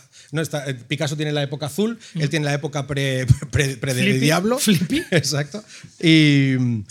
La época y- Cas- y- y finalmente- Casper. Época Casper suena peor que época Sí, la, azul, la- ¿eh? la época Casper. ¿Qué periodo y, azul? y nada, y finalmente, en el 11 de septiembre del 2019, ah, encuentran a, a Daniel Johnston muerto eh, por, un, por un ataque de. un infarto de miocardio y, y ya está. Y, y murió de la noche a la mañana sin esperarse nada y lo encontraron muerto. Sí. Os recomiendo muy fuerte el documental de Devil and Daniel Johnston y la canción que la tenéis que buscar. Pero bueno, esta era la chapa que os iba a meter para poner el tema. Para poner- solo querías escuchar Sí. a Daniel Johnston Sí, sí, sí. y Sí, sí. si no le hubieras ido a matar incluso, ¿no? Para poder ponerle. Tengo unas ganas de que se muera un montón de gente para poner canciones que te Claro, cagas. claro. Bueno, están cayendo, están cayendo ahora. Sí. Vale, y ahora os voy a contar una cosa que empieza como muy, muy, muy jovial y muy bien y acaba muy mal. O sea, muy deprimente para todos. Con lo cual, eh, vamos a ir al revés, ¿no? O sea, no hay. Em, yo, yo le había hecho una lista a Benja que, le estaba insistiendo para que hiciéramos un capítulo entero sobre esto. Él me dijo, se te está yendo la pelota. No podemos hacer un- una hora y media sobre esto. Pero yo le decía, ¿por qué no hacemos un capítulo de muertes de la... O sea, ¿cómo no mueren los artistas de rock? O sea, ¿cuántas muertes hay que no sean habituales en el mundo del rock? ¿no? Y me tiré unos cuantos meses, o sea, me ocurre bastante una lista que incluía, os la, leo muy rápidamente porque la he copiado hoy, Eh, incluía, eh, para esto quería hacer yo un especial, ¿eh? Lepra, gota, haciendo kéfir, duelos, duelos molaría bastante, guerras fratricidas, en un aparatoso accidente de jardinería, que creo que lo he sacado de aterriza como puedas o algo así, probando el Anal Intruder Set, accidente deportivo, pero Sonny Bono murió en un accidente deportivo, o sea que no, es tan raro. Puto Sonny Bono. Y, y, y aquí viene el, el catch de la cosa, y salvando heroicamente a alguien. Que yo pensaba, hostia, realmente las estrellas del rock, como son gente indolente, egoísta, casi siempre depravados y degenerados, nunca han, nunca han puesto su vida on the line por alguien. Pero dije, un momento, ¿estoy seguro de esto? Y empecé a investigar y tenía algo en el fondo de mi cabeza que me decía, no, pero hay alguien que salvó a alguien. Y entonces, ahora viene la parte chunga. La parte chunga es No que fue entonces- Eric Clapton. wow. Wow. Heavy, ¿eh? No, no era el día tampoco. No. Aparte que la de Eric Clapton, tío, o sea, Ya, cada vez que la leo es es en guay, plan, Ya. Uf, vale. No, a mí pues, me acojona las ventanas un montón. ya. A mí también. Si es mi, es mi rollo. Asfixia, me daba igual lo que se metiera en la boca. Pero ventanas nunca. O el- podía verles meterle los dedos en el Enchufe, pero no te acerques a la puta ventana. Qué rión, pero la ventana ni lo sueñes. Eh, no, entonces recordé que a alguien le había pasado. Kirsty MacColl. Kirsty MacColl, no sé si la conocéis, es una, es una música inglés, una música inglesa flipante. Es la hija de un folky famoso que es Ewan MacColl. Y es una tía que su currículum era alucinante. O sea, ella versionó el New England de Billy Bragg con una estrofa nueva que le hizo Billy Bragg. Ella es la que canta en Fairy Tale in New York de los Pokes, que también la conoce todo Dios. Ella es la voz de Last de los Smiths. Y estos son solo colaboraciones. Sus LPs eran la hostia. Hizo una canción que en- en su voz y en su grupo no fue un mega hit, aunque fue un hit razonable, que era They Don't Know, pero que luego Tracy Ullman catapultó al puto top 10 inglés, que es muy heavy y que es una canción alucinante. Entonces, ¿qué le pasó a Kirsty MacColl? O sea, una de las únicas músicas pop que ha muerto heroicamente. En el año 2000, eh, el 18 de diciembre, se, fueron a bucear a un arrecife mexicano, ella y sus hijos. Era una zona teóricamente con boyas, donde no podían pasar ni embarcaciones ni, ni motos de agua. Y entonces eh, Kirsty MacColl vio, un- vio, una, vio una, una lancha que iba directa hacia sus hijos que es el peor escenario concebible si alguien ha engendrado progenie. Eh, y estaban sus hijos, sus hijos se, se llaman Luis, se, se- se llaman. para, que todo el mundo, para que todo el mundo se tranquilice. He visto, he visto sudor enfrente. Los huérfanos se llaman. No, se llaman aún. Bueno, a lo mejor morirán de otra cosa, pero de esto no. Lu- Luis y, Jamie, 13 y 15. Eh, Luis no estaba en peligro, pero Jamie sí. Estaba en línea, en línea directa del- de la lancha. Kirsty MacColl, no solo una genio del pop, bucea o hace crawl heroico hasta donde está el hijo, lo aparta de la línea de la lancha No. y muere No. arrollada por la lancha en el, just- en el momento en que acaba de apartar al hijo, que es una cosa de tragedia griega. O sea, es una cosa de Ovidio. Es súper heroica, tío. Virgilio. Sí, sí, es una cosa súper heroica. Y la lancha, evidentemente, le pasa por encima de la Macol, la mata. Aquí viene la parte que no es conspiranoia, porque vamos a decir lo que pasó, y aparte hacer un pequeño una pequeña declaración de clase social. ¿Quién llevaba la lancha? Un multimillonario, como suele suceder. Eh, Un hijo de puta, vaya, eh, un hijo de puta. Que, que es, como- o sea, no quiero hacer, pero bastante sinónimo, que se llama Guillermo González Nova y que llevaba comercial mexicana, que es el equivalente del mer- el Mercadona mexicano, ¿vale? ¿Qué hizo, qué, hizo, qué hizo nuestro amigo Guillermo? Una cosa que no es nada habitual en las clases altas, que es cuando vio que venía la madera, cogió al tío que estaba, me lo invento, pelándole el- las gambas y le dijo al timón. Todavía con olor a gamba, Hijo de puta. con olor a gamba en las manos, puso a al timón a un señor que era su palanganero particular. ¿Qué pasó con esto? Que las autoridades, eh, la multa que infringieron y, y- que infringieron y, el- y el- y las indemnizaciones que surgieron de esto eran las que tenían relación con quién conducía la lancha. ¿Quién conducía la lancha? Un cacamandurrias del, del último escalafón de, chus- de chusma de cara al multimillonario. Por tanto, ¿qué recibió la familia de Kirsten McCall? Os lo voy a decir ahora porque es tan chocante que lo tuve que releer cinco veces. La multa que le cayó al tío fue de 1.034 pesos, 60 euros. ¿What? Y la indemnización, 2.000 dólares. Porque todo estaba basado en el sueldo de palanganero, Claro, claro. palanganero Smith. El porcentaje, ¿no? Exacto. Y bueno, luego la familia de la Kirsty McCall mm, luchó contra esto, puso apelaciones, tal, tal, tal. Ganaron cosas que no entiendo muy bien porque no está muy bien explicado en los sitios. Y hubo un momento que decidieron, se acabó la campaña. Que nunca he entendido. O sea, ¿pero por qué? O sea, se ha llegado. Es en plan Berkami, se ha llegado un tal, queríamos tal, se ha llegado- No. Porque no, no- realmente no lo entiendo y he leído todos los artículos. O sea, hubo un momento que la gente les dijo, ya, pero no se ha hecho justicia. Y dijeron, se ha acabado. ¿Pero por qué se ha acabado? Wow. Se sospecha a lo mejor, no sé, que hubo. Que igual el- que entró, que entró. Claro, claro, claro.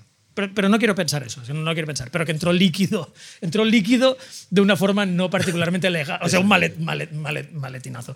Y yo creo que para despedir este mal rollazo que nos ha cogido ahora con el tema, pes- pese al Este- heroísmo este- de la Kirsty, te- tengo vamos que- a ir un trozo de They Don't Know, que es una canción que me encanta. Tengo- Y esta es la versión de ella, no de la Tracy Ullman. Perdón, perdón. Sí, te iba a decir que creo que, que nos hemos reído de niños muertos, pero me ha ofendido esta mierda de clase. O sea, es en plan, los niños que le den por culo. pero la clase es la clase. Hijo de puta, claro, claro. No le hagas pagar el rollo al que te limpia los Me he lavabos, tío. un poco. Muy mal, muy mal.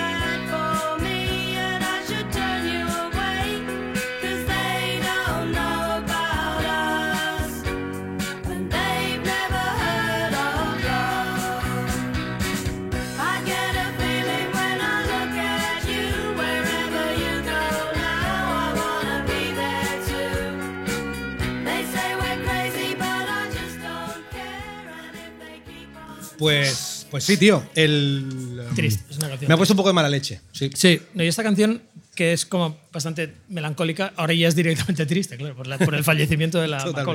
Yo te voy a explicar una muerte parecida, también, eh, igual no tan heroica, pero es parecida porque también pasa en el mar, que es la muerte de Randy California. Randy California eh, es uno de los músicos del grupo Spirit. Y es muy guay porque es un, o sea, me hace mucha gracia el nombre, os voy a explicar por qué se llama Randy California. Am, este tío em, forma, hace música con su, su- con, su padrastro, con su padrastro en Nueva York. am, y de hecho el- el- es curioso porque no- creo que es la única em, experiencia que conozco en la que alguien hace el grupo con su padre. No es como muy habitual hacerlo con tu, Padrastro. para- para- Stepfather. Padrastro. Con tu hermano sí, pero con, con el con Stepfather no es habitual. Total, en Nueva York, eh, Randy, no, no vamos a llamarle Randy California, se hizo colega de Jimi Hendrix. Eh, compraban en, en la misma tienda de, yo qué sé, las mismas cuerdas, eh, Mm. las mismas púas o yo qué sé, ¿vale? Y, y empezaron a relacionarse con, con, con Jimi Hendrix. Y Jimi Hendrix es el que le puso el mote de Randy California, porque tenía otro colega que se llamaba Randy, entonces eh, los confundía. Randy Y- Texas, Randy Sí, California. eran Randy Texas y Randy California, que me encanta este rollo, en plan, ¿de dónde eres?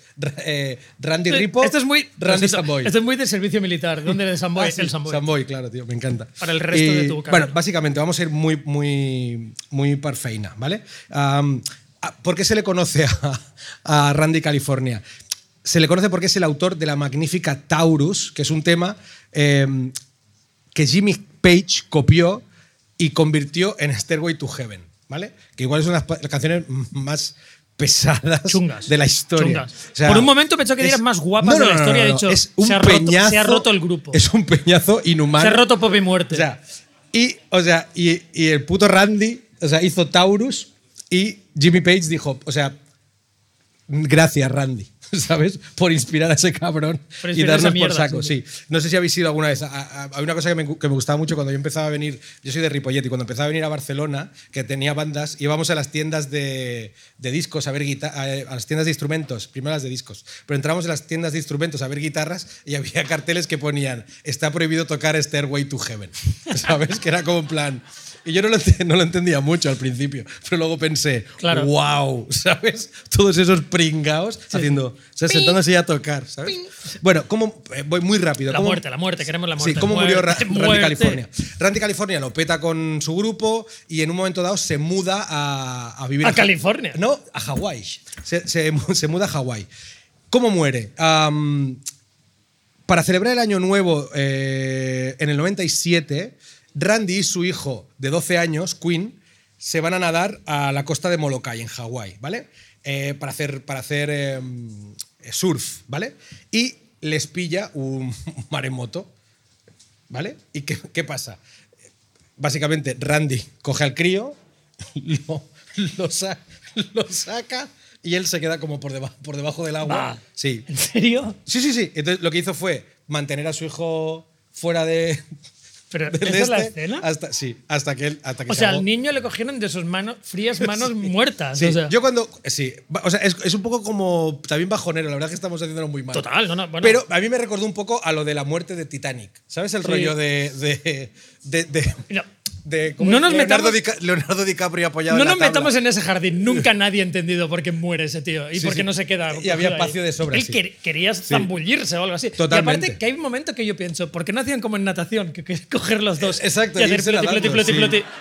Ah, los dos llegarían, no sé, a algún sitio. Sí. Bueno, hasta que Eh, entrara eh, el- la congelación. Es verdad que igual los menos 400.000 grados del agua igual. Vale, pero entonces muere también ella. Sí, ¿no? yo, claro, esto- aquí, aquí lo que me ha quedado- a mí lo que, lo que, lo que me he imaginado es que claro que también que estos perdieron la tabla porque yo, o sea, me parecía como yo qué sé, pues Claro. súbete a la tabla. Súbete a la tabla, claro, No claro. sé, vete nadando. Surfe- surfean el- en muy mal rollo. tifón. Eh, pero en este caso, ah, igual que Pero, que la McCall. igual que sí, con sí. Christie Salvó, salvó a su, hijo, A su puto de- hijo. en un maremoto, sí.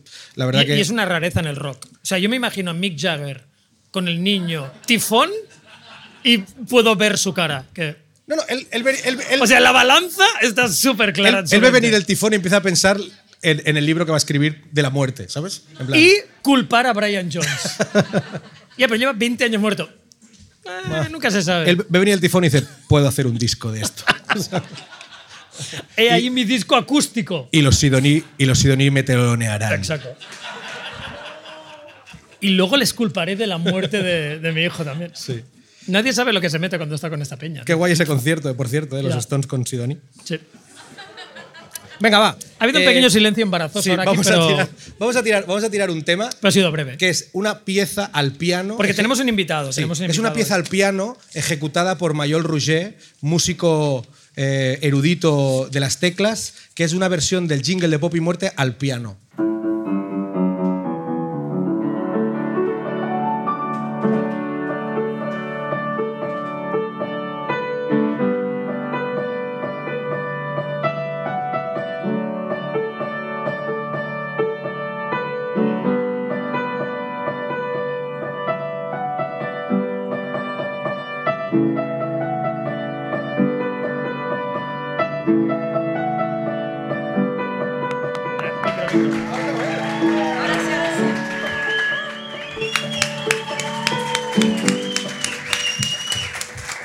Qué guay, qué guay.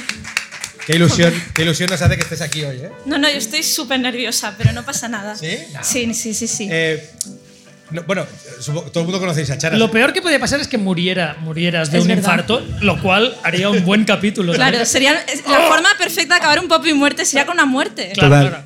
Eh, bueno, Charas es la, la líder de la Pop y Muerte Army, se ha erigido como la number one de, de nuestra fanbase y le pedimos si, si en este Pop y Variedades podía venir y hacernos como un horóscopo. Charas Eh, tiene una, carre- una carrera. ¿eh? Bueno, sí, no, no- exacto, no por vive solo No- no- siendo fan. No es una gañana como nosotros, hace cosas guays. Y, y entonces le pedimos si podía hacer un horóscopo con, con muertes del, Sí. del pop. Y me envió un correo electrónico, lo voy a contar. Sí, cuéntalo, ¿Vale? Muy prolijo. Eh, sí, entonces le dijimos, o sea, un, un horóscopo son, no, me- o sea, no tengo ni puta idea, ¿eh? pero son 12. Son 12, Son sí. 12. Vale, y ella me, me envió un Excel con todas las muertes de toda la temporada. De todos los de, todas capi- las ca- de todos los capítulos y qué signo eran. Y clasificados, Pero, sí, sí. pero no, claro, no qué signo eran de la- sino Pero- por, la, por el tipo de muerte que Por es. el tipo ¿qué de eran? muerte, Pero a lo, exacto. mejor, a lo mejor la gente no entiende la, la inmensidad de esta declaración. O sea, hemos hablado de centenares. De, Todas las o muertes. sea, el nerdismo que implica esto es muy, Es muy guay. Es muy fuerte este. O Es como se- lo máximo de nerd que Claro, se y se merece todo nuestro respeto hasta el infinito. De hecho- Cualquier hecho, nerd loco. De hecho, Sí, vamos sí. a publicar esa, esa lista, Sí, la publicaremos para que la podáis, para que tengáis claro qué es. Y ahora, sin más dilación, te dejamos al mando de la gracias. nave. Yo me acuerdo mucho de Claude, Vamos a- Claude François. Vamos a Muerte- dar- vamos a dar- Muerte absurda. Vamos, a dar mucho, vamos a dar mucho asco. Te dejamos a los mandos de la nave. Vale, vale. Eh, bueno, esto va a ser un eh, que pop y muerte, que muerte eres según vuestro signo. Así que tened presente vuestro signo porque os tocará una muerte. Y antes de empezar os quería preguntar vuestro signo para saber cómo vais a morir. Yo soy Leo. Leo. Leo. Tauro. Le- Tauro. Leo, Leo de manual. Sí, sí, no, total. Taurazo. Taura- Taurazo. Con la Eh, hipérbole, siempre con una buena hipérbole. Y lo segundo es que yo quería decir que además de hacerme eh, dos Excels, que no uno, eh, bueno, que yo estaba totalmente predispuesta a ser la líder de la Pop y Muerte Army porque me iban a llamar Janis, por Janis Joplin, Eh, mi hermano ya se llama Hendrix, esto es verdad. Me encanta. Y, y mi padre dijo literalmente la frase, esto ya está empezando a ser hortera. Así que decidieron ponerme charas, que para que no lo sepas, un tipo de hachís, lo cual es Muy mucho bien. más pertinente. Súper disimulado. Súper sutil. Sí, muy sutil. Súper sutil. Mejor que cristal o bueno. Claro, claro. Eh, Bueno, farlopa, llamarse farlopa también. ¡Eh, farlopa, ven! Y, y bueno, pues me- ahora empiezo. A ver, empiezo. Aries. Eh, bueno, también cada signo es como un, un tipo de pop y muerte. Este sería el episodio de muertes y drogas y muertes on stage. Y casi muertes, porque esto no fue una muerte de verdad. Ahora me explico. Voy a hablar de un episodio de Keith Moon, que aquí lo adoráis y yo también lo adoro, que, que bueno, que casi la palma. Y yo pensé que ese episodio de casi palmarla molaba más que su muerte, que en realidad murió después de cenar con Paul McCartney. Sí, sí. O sea que tampoco tomar una sopa de apio y luego morirte. Y, y bueno, estoy hablando de un episodio que ocurrió en 1973, en el cual eh, Keith Moon venía como un poco de farra, venía Un poco de farra. Venía un poquito de farra. Y eh, decidió, antes de ponerse a tocar, tomar muchísima ketamina, que es como algo que, que haría cualquier persona. Totalmente. Y tranquiliza. un poquito. Entonces, nada, el tío empezó a tocar, se desmayó, volvió a empezar a tocar, se volvió a desmayar, lo tuvieron que llevar en ambulancia, entró en un quijol chunguísimo. Y lo guay de la historia es que, eh, bueno, los Who preguntaron si había alguien en el público que se sabía las canciones de los Who en batería y pues un chaval le hicieron el momento de su vida. Y sería Aries, bueno, pues porque la cabra loca tal, no pensarlo y que Mundelun, un poquito por ahí. Luego Tauro, o sea, esta sería tu muerte. Sí, so- sí, solo una cosa. Quiero decir, el Charas ha hecho una cosa muy guay, que es decir que alguien subió a tocar la batería, pero quiero decir que tampoco tiene mucho mérito. O sea, quiero decir, no sé si, o sea, no sé si hay algún batería en la sala, pero lo guay es si es un guitarra que hay que echar un par de pelotas. Claro, claro. Pero el batería, no sé si sabéis eso que en el mundo de la El que música. subió hizo. Sí, pero ¿sabes, ¿sabéis cómo se mide? Eh, si una, ¿cómo se dice? La, la tarima de la batería está inclinada o no, Sí. por dónde le cae la baba al batería. No. Eh, ¿Sabes? Perdón, perdón. No, no, me parece. Esta, y, esta es, y esta es la muerte. Esta de es la Aries. muerte de Aries, Sí. o sea, muchísima ketamina. Es que estoy como cómoda, si me ha gustado. Estoy- pues la quiero ver. Te ha gustado. Tauro, Tauro. tu muerte. Sería Elvis, porque Tauro es el signo menos rockstar, o sea que, que te pega un poquito. y, y bueno, al final Elvis murió de la forma menos rockstar posible. Eh, Tauro se le conoce comúnmente por ser una persona que les gusta muchísimo comer. Y yo quería hablar del último sándwich que se comió Elvis Presley antes de viñarla. Que a mí me pareció genial, porque además él comía mucho este sándwich, que es crema de cacahuete, bacon, plátano y todo esto frito. Es que, es que me parece un planazo. Me parece una delicatessen. Y Y se comió esa mierda. y se le- comió esa mierda y, y yo le dio creo un que luego, jamacuco, claro, claro. luego el jamacuco total. Eh, paso al siguiente, porque como ya habéis hablado de Elvis, pues Y tampoco además, puedo- además yo- siempre tenemos la duda de si, le- de si palmó giñando, apretando, ¿no? Esta es la gran duda. Porque, Ya, es verdad. Porque Yo- si, yo se comió, creo- si se comió esa mierda. O no, sea, eso a no ver. es, no es exclusivo de Tauro, ¿eh? Si te comes esa mierda. A ver, te yo- vas- yo- aquí lo que pasa es que hay una falta de detalles alarmante, porque mira que yo me he leído también biografías y tal, y siempre me lo pintan, o sea, cayendo del, o sea, realmente De de la la, taza, taza, hacia abajo. en el suelo, Culo, o sea, culo arriba. Culo claro. arriba. Como un ángulo, un ángulo, culo arriba, Sí, como sí. dice la canción de Total. Y Muerte, pero no explican, lo siento, pero yo soy de Samboy además. Yo necesito saber todo, la escatología, el cómo, cómo era. Claro. ¿Alguien miró qué había ahí? ¿Había ya empezado a defecar? Claro. ¿O no? Yo sé- O sea, yo estoy seguro que sí. Tenía intención de hacerlo y no lo hizo. eso. Yo, de hecho, de hecho, no sé si os ha pasado nunca, pero yo, el shock de ver yo, me he mareado, yo me he mareado de, yo me he mareado de apretar. O sea, de, Claro. ¿qué haces un? Y entonces, Hostia. ¿y qué dices? Claro, pues igual fue eso. ¿Sabes, la, ¿sabes la, la frase too much information? O sea, Too much information. No, porque yo qué sé, porque aprietas y es como y de thank repente. you for sharing. Claro.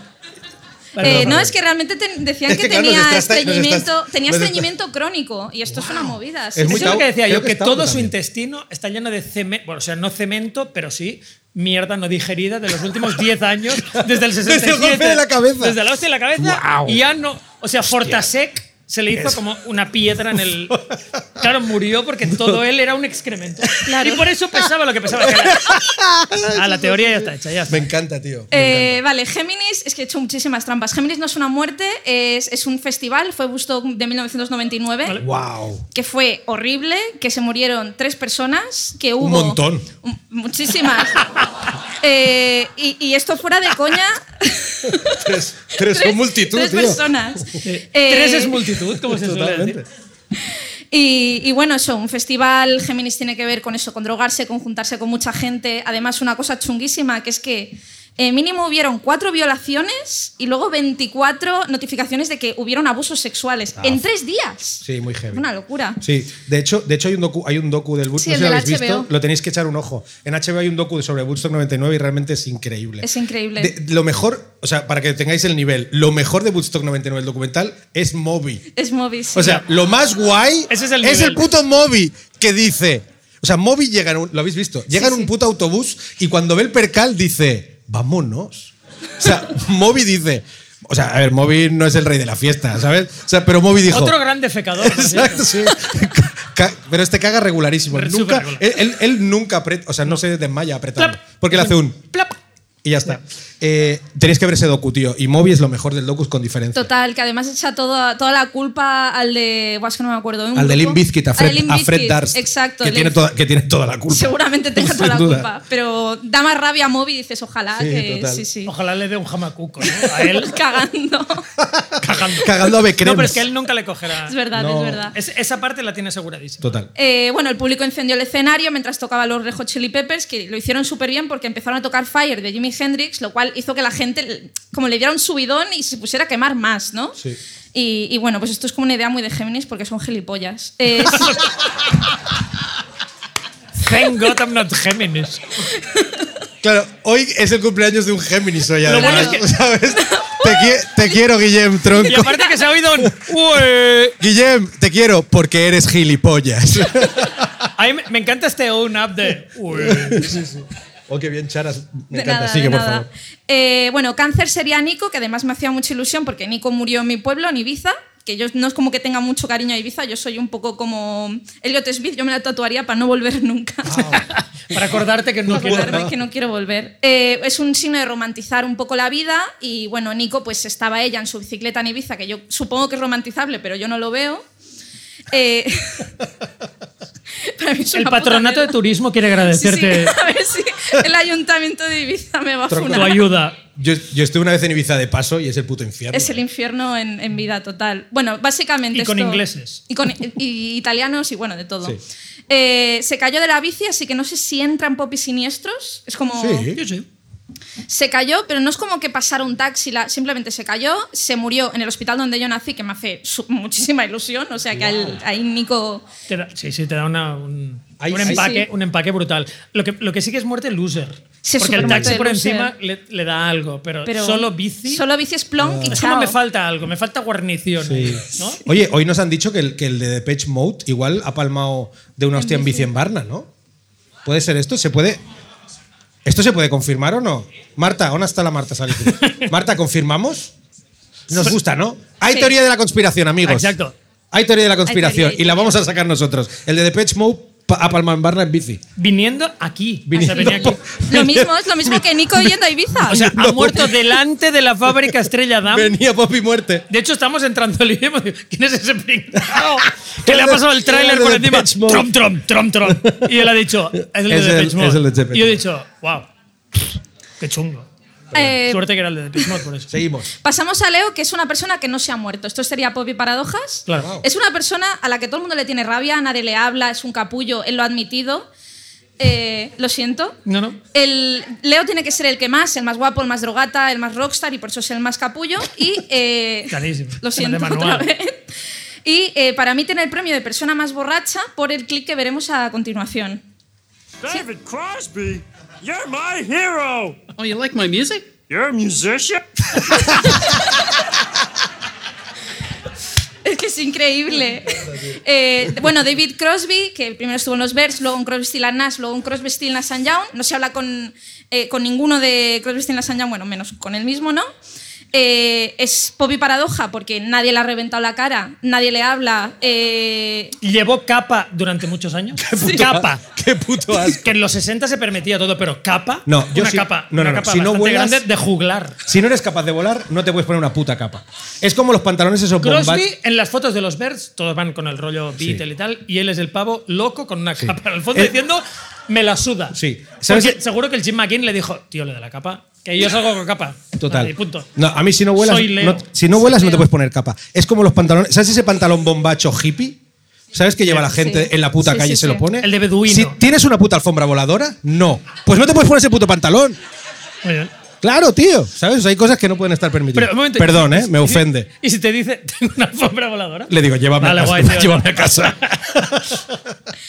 Entre las cosas que hizo como muy capullo y como súper borracho, que ya habéis visto que Barney Gamble es su puto ídolo, es que él descubrió a Johnny Mitchell, lo cual es una mierda decir que alguien descubrió a alguien, pero no pasa nada, y ella cortó con él en directo, mirándole a los ojos, le, le compuso una canción diciendo, eres el mayor hijo Eres de mierda. puta, eres mierda, y cortó con él on stage, lo cual me, Me parece súper guay por Johnny. No lo sabía. Eh, vale, Virgo. Vale. Sigamos. Eh, vale, para mí Virgo es un concepto de muerte. Es que me, me- me paso las reglas por un poco por el toto. Morir yendo al curro. Para mí es esto un poquito Virgo. Que es como la gente que está obsesionada con el trabajo, que, que también es súper de loser. Morir yendo al curro. In- Initinere. Es peor que el de la bici. Initinere, O sea, es el- la peor muerte. Eh, bueno, estaría Buddy Wow. Holly, que va a un concierto. Liner Skinner también Ah, iban a un claro, concierto. Es currar, Ya. claro. Eh, yo quería hablar también de, de la pobre Left Eye, que también murió en un avión yendo a un concierto. Totalmente. Y, y bueno, pues nada, es que encima además eh, Left Eye va a hacer un documental, o sea, es que no se lo estaba ni siquiera pasando bien, o sea, y sepáis que si morís yendo al curro, hay un seguro, o sea, si os hacéis daño yendo al Claro. curro, Total. estáis cubiertos, así que eso está guay.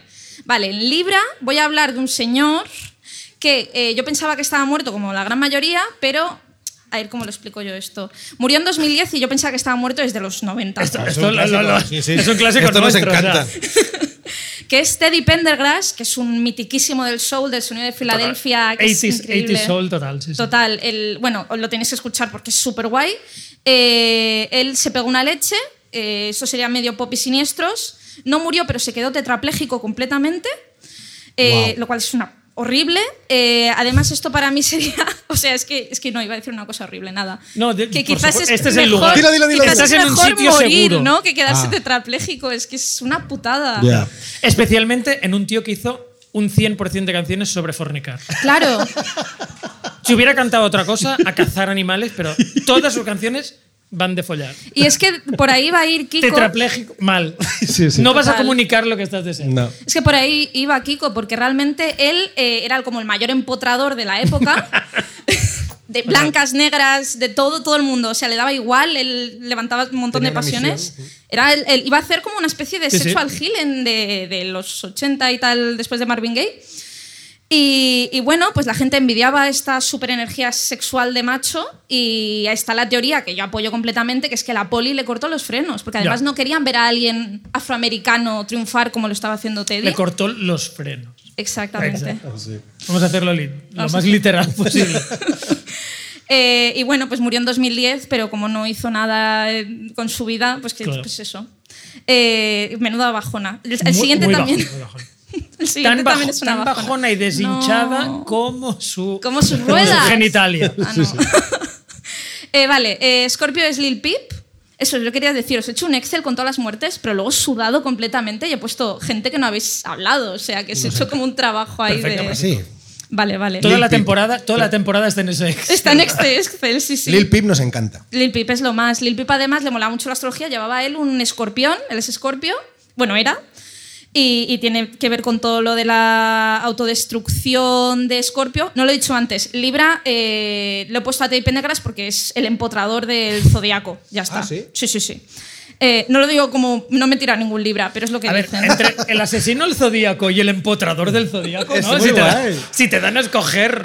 Molaría, molaría la, la versión porno de Zodiac. ¿no? El empotrador del El empotrador del Zodiac. zodíaco. sí, sí.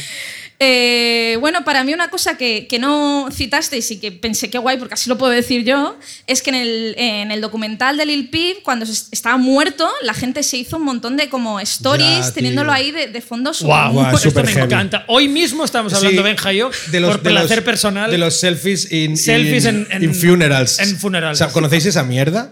Eso es lo mejor que hay, ¿eh? Me encanta. O sea, y eso lo hacían los colegas de Lil Peep. es muy los heavy. colegas que no O sea, eran el- colegas, el Lil eran Peep- unos mierdas. Lil- No, exacto, no Lil eran sus Peep amigos. estaba. Sus amigos, vale. Yo, Lil que- Peep- yo, yo en mi funeral mi- todos mis colegas van a hacer esto, pero.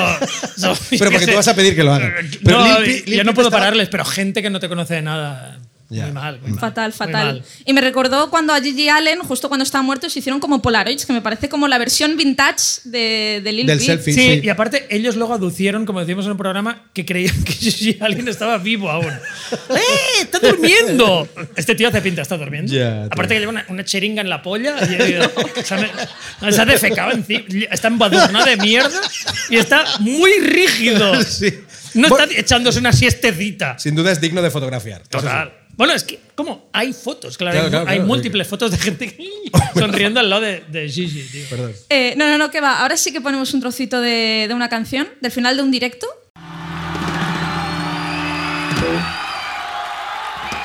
All right, all right, all right. Hey, listen, listen, listen, man. Listen, man. I don't know how many of you people believe in astrology. Yeah, that's right, that's right, baby. I, I am a Sagittarius, the most philosophical of all the signs. But anyway, I don't believe in it. I think it's a bunch of bullshit myself. But I tell you this, man. I tell you this. Vale, esta canción me da muchísimo, Roja Blues a mí me flipa un montón y vamos a hablar otra vez de la muerte de Jim Morrison, de la cual acabáis de hablar, y que más de la muerte como tal, eh, hablaré de Jim Morrison como Sagitario, que es- son gente que es un peñazo, o sea, no pasa nada, que... ¿Algún sagitario en la sala? Sí, es que ahora ya quiero Hay ver para todo el manos, mundo, tío. ¿eh? Hay para todo el mundo, hay para todo el mundo. ¿Son un peñazo? Es que es gente como Jim Morrison, en plan, mira, te voy a hablar de mi poesía, me voy a morir a París. Es como gente. O sea, y que a mí me parece muy guay porque yo a Jim Morrison lo tenía en un pedestal y a medida que me he hecho mayor me he dado cuenta de que no le soportaría en la vida real. O sea, que. que Bueno, que- nadie, nadie le soportaba. Es un poco peñazo, sí. Sí, La menos cuando recitaba. Sí. Y hacía muchos morritos. O sea, es muy irritante estar con alguien que todo el rato está así. Ujú. Billy Idol también lo hace. O sea, gente que tiene un mohín perpetuo que parece que les haya dado una parálisis Sí. facial. Total, Es un poco total. chapa, sí. Por eso Val Kilmer también con esos morritos de Batman era Sí, perfecto. no, no hablemos del biopic de Doors porque eso sí que sería sí, sí. el- No, no, no. atroz. Eh, vale, Capricornio. Pasamos a Capricornio, sería otra vez pop y conceptos. Y aquí, voy a meter, aquí me voy a meter en un charco enorme, así que espero que me ayudéis. Capricornio es el concepto de sacar provecho económico de la muerte de un colega. Sí, Heavy. sí, heavy, es heavy. Heavy shit. Eh, Capricornio es básicamente el, el ultracapitalista del zodiaco, así que es alguien que lo haría sin pensarlo. Y os voy a poner varios ejemplos. El primero sería el concierto de Hyde Park en memoria de Brian Jones, lo cual fue eh, una mierda enorme, Mercantil. Lo hemos Sí, contado. totalmente Lo mercantil. hemos contado sí, muchas sí. veces. De hecho, es una obsesión de Poppy Muerte. Hyde Park Con es, las, es con nuestra las obsesión. mariposas Con la muertas. sí. Las mariposas muertas son mi obsesión. Eh, Candle in the Wind también parece horrible. Eh, Tears, in- Tears in Heaven es una bazofia. Y si me tuvierais que preguntar a qué músico matar, diría Eric Clapton. Eh, y Ed Sheeran, están un poco ahí ahí. Y, Yo, Eric Clapton, Eric Clapton, si hay que enviar a. Yo, yo, yo me quiero decir que me apunto. sí, yo también me apunto a la turba. Hombre, o sea, está- estaría- Ah, eso, Turba linchatoria. a, a tu, a tu programa de, de- de perse- perseguir y para matar. Bueno, Exacto. Los- Eric Clapton Let's un hunt and kill Eric Eric Clapton. Clapton, Clapton. sí, sí. Bueno, que además dijo que los negros tenían que irse de Inglaterra. O sea, es, que, ¿Sí? es, es que es imbécil. O sea, él, dijo, él dijo, Enoch Powell tenía razón. Sí, O sea, sí, sí. Que, era el, que era el político racista. Una persona deleznable. Y para mí, de las cosas más deleznables de esto, y que me vais a funar total, es eh, para mí que media carrera de Pink Floyd es sacar provecho de que su colega Sid Barrett se volvió, le dio un brote psicótico. Totalmente. Y Muy este bien. po- Podéis aplaudir. Y Sí, en señor. este podcast. Vaya chapas. Quiero decir ahora, en este podcast somos de Brian Jones y de Sid Barrett Siempre. sin ningún tipo Sí. de. O sea, no hay ninguna duda. Sí. Brian Jones y Sid Barrett tenían la razón. Los grupos que han salido luego, cuando murieron los dos, Sí. son mierda. Total. Eh, completamente de acuerdo. Lo único que me mola de Pink Floyd es que en mi barrio te lo dijeran si, iba- si ibas de vacilón. Pink Floyd. ¿Dónde va Pink Floyd? Eso O- es, lo único, es lo único que me flipa. Perdona, perdona. O Pink Floyd, agárrame la que me voy. Que a lo mejor era solo en el Llobregat. A mí eso No me sé. encantaba. Yo no tenía ni idea que Pink Floyd era un grupo y lo había dicho- oído toda mi Rimaba vida. muy guay con cosas. Sí, eso sí, eso la es palabra verdad. Pink Floyd. Era Pink Floyd y lo otro que te decían era. ¿Cómo era? Si iba. eh, bueno, no me acuerdo. Bueno, Pink Floyd y. y como, el, como el con- un conductor de Fórmula 1. ¿Fittipaldi? Fittipaldi. Eso también me encantaba. ¿Dónde va Fittipaldi? Fittipaldi y Pink Floyd. Perdón. eh, bueno, entre las muchas cosas que hicieron Pink Floyd dedicadas a Sid fueron eh, Brain Damage, Wish You Were Here, toda la trama de The Wall va de un rockstar que se vuelve loco, que es literalmente Sid. Eh, Shannon You Crazy Diamond, o sea, que me parece el título, Brillantíloco Diamante, me parece que tener un gusto pesísimo. Y Espantoso, sí. Espantoso. Y de Pepper at the Gates of Dawn es un discazo y los dos que hizo Sid, pues es que siempre Team Sid Barrett Viva, completamente. viva Sid y viva Brian. Total.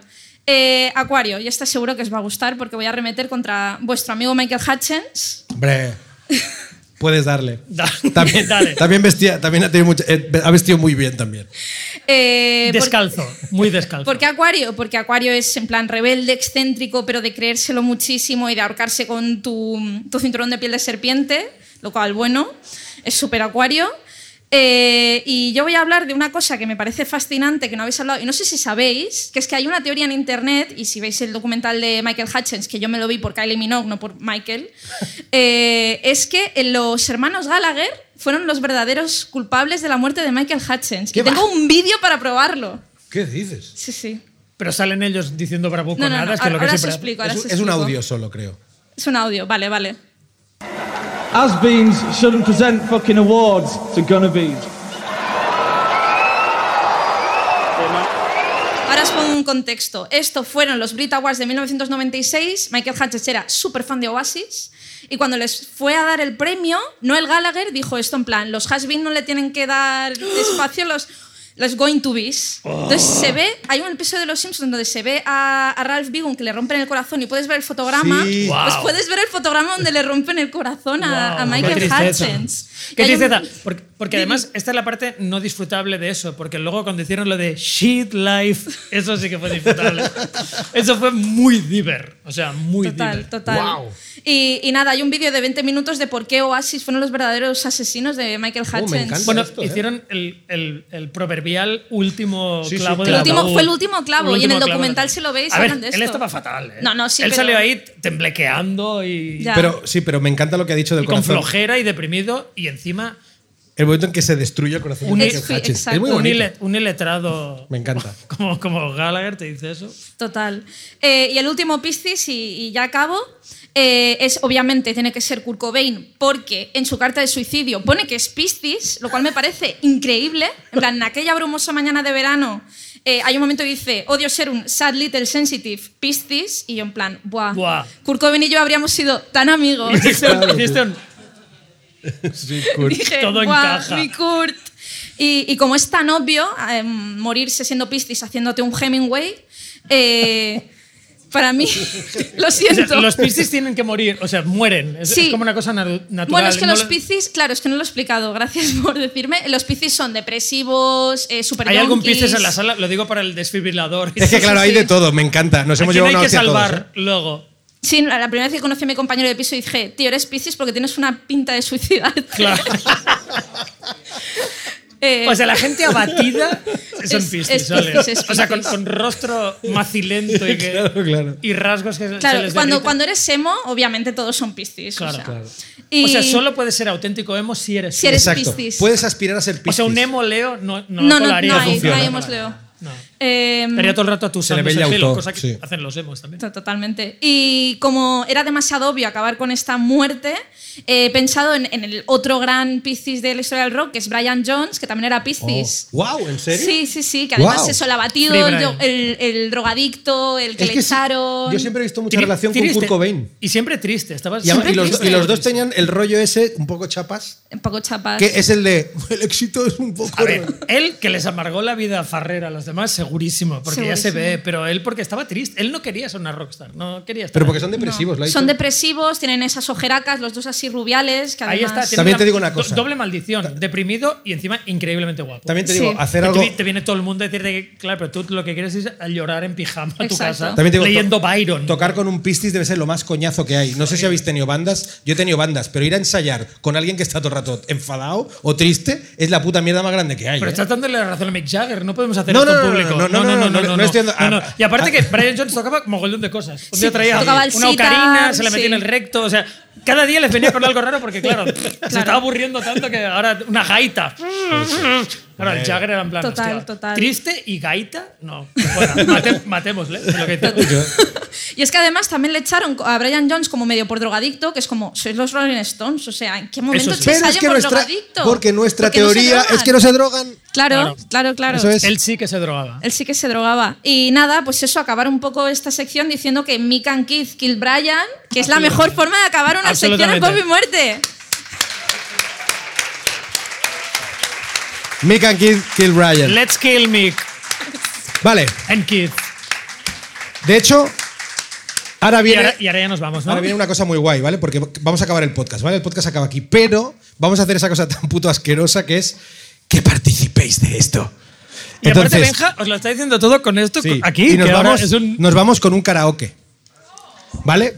Con lo cual, ¿qué os parece si cantamos todos juntos Hay una que hacer canción? un esfuerzo. O sea, sí, hay que hacer un esfuerzo. Los que no estáis confortables con el tema. Hay que hacer un cantar, sobre todo. No, Porque o sea, si cantamos yo y Benja va a ser. Sí, una es, es un horror. Pero yo creo que si cantamos todos un poquito alto para que se cuele por los micros, Exacto. esto en el spot y luego queda. ¿Vale? ¿Sí? Pero hay que Pincha- hay que pínchamelo, cantar- vais a que flipar, ¿eh? Hay que cantar fuerte, ¿eh? Nosotros pondremos micro, ¿eh? No bailo, ¿eh?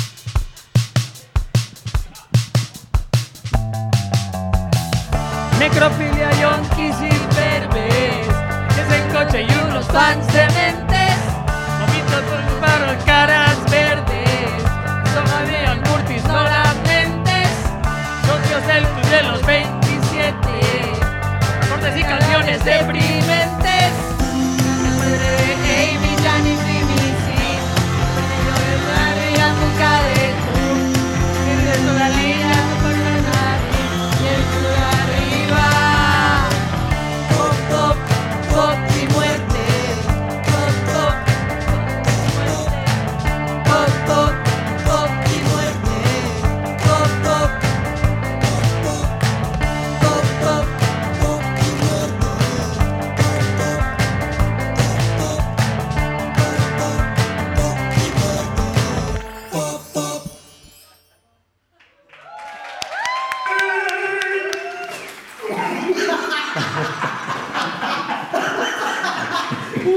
gracias, Peña. Os queremos un montón. Chao. Good night. Estás escuchando Radio Primavera Sound. Proudly presented by Cupra.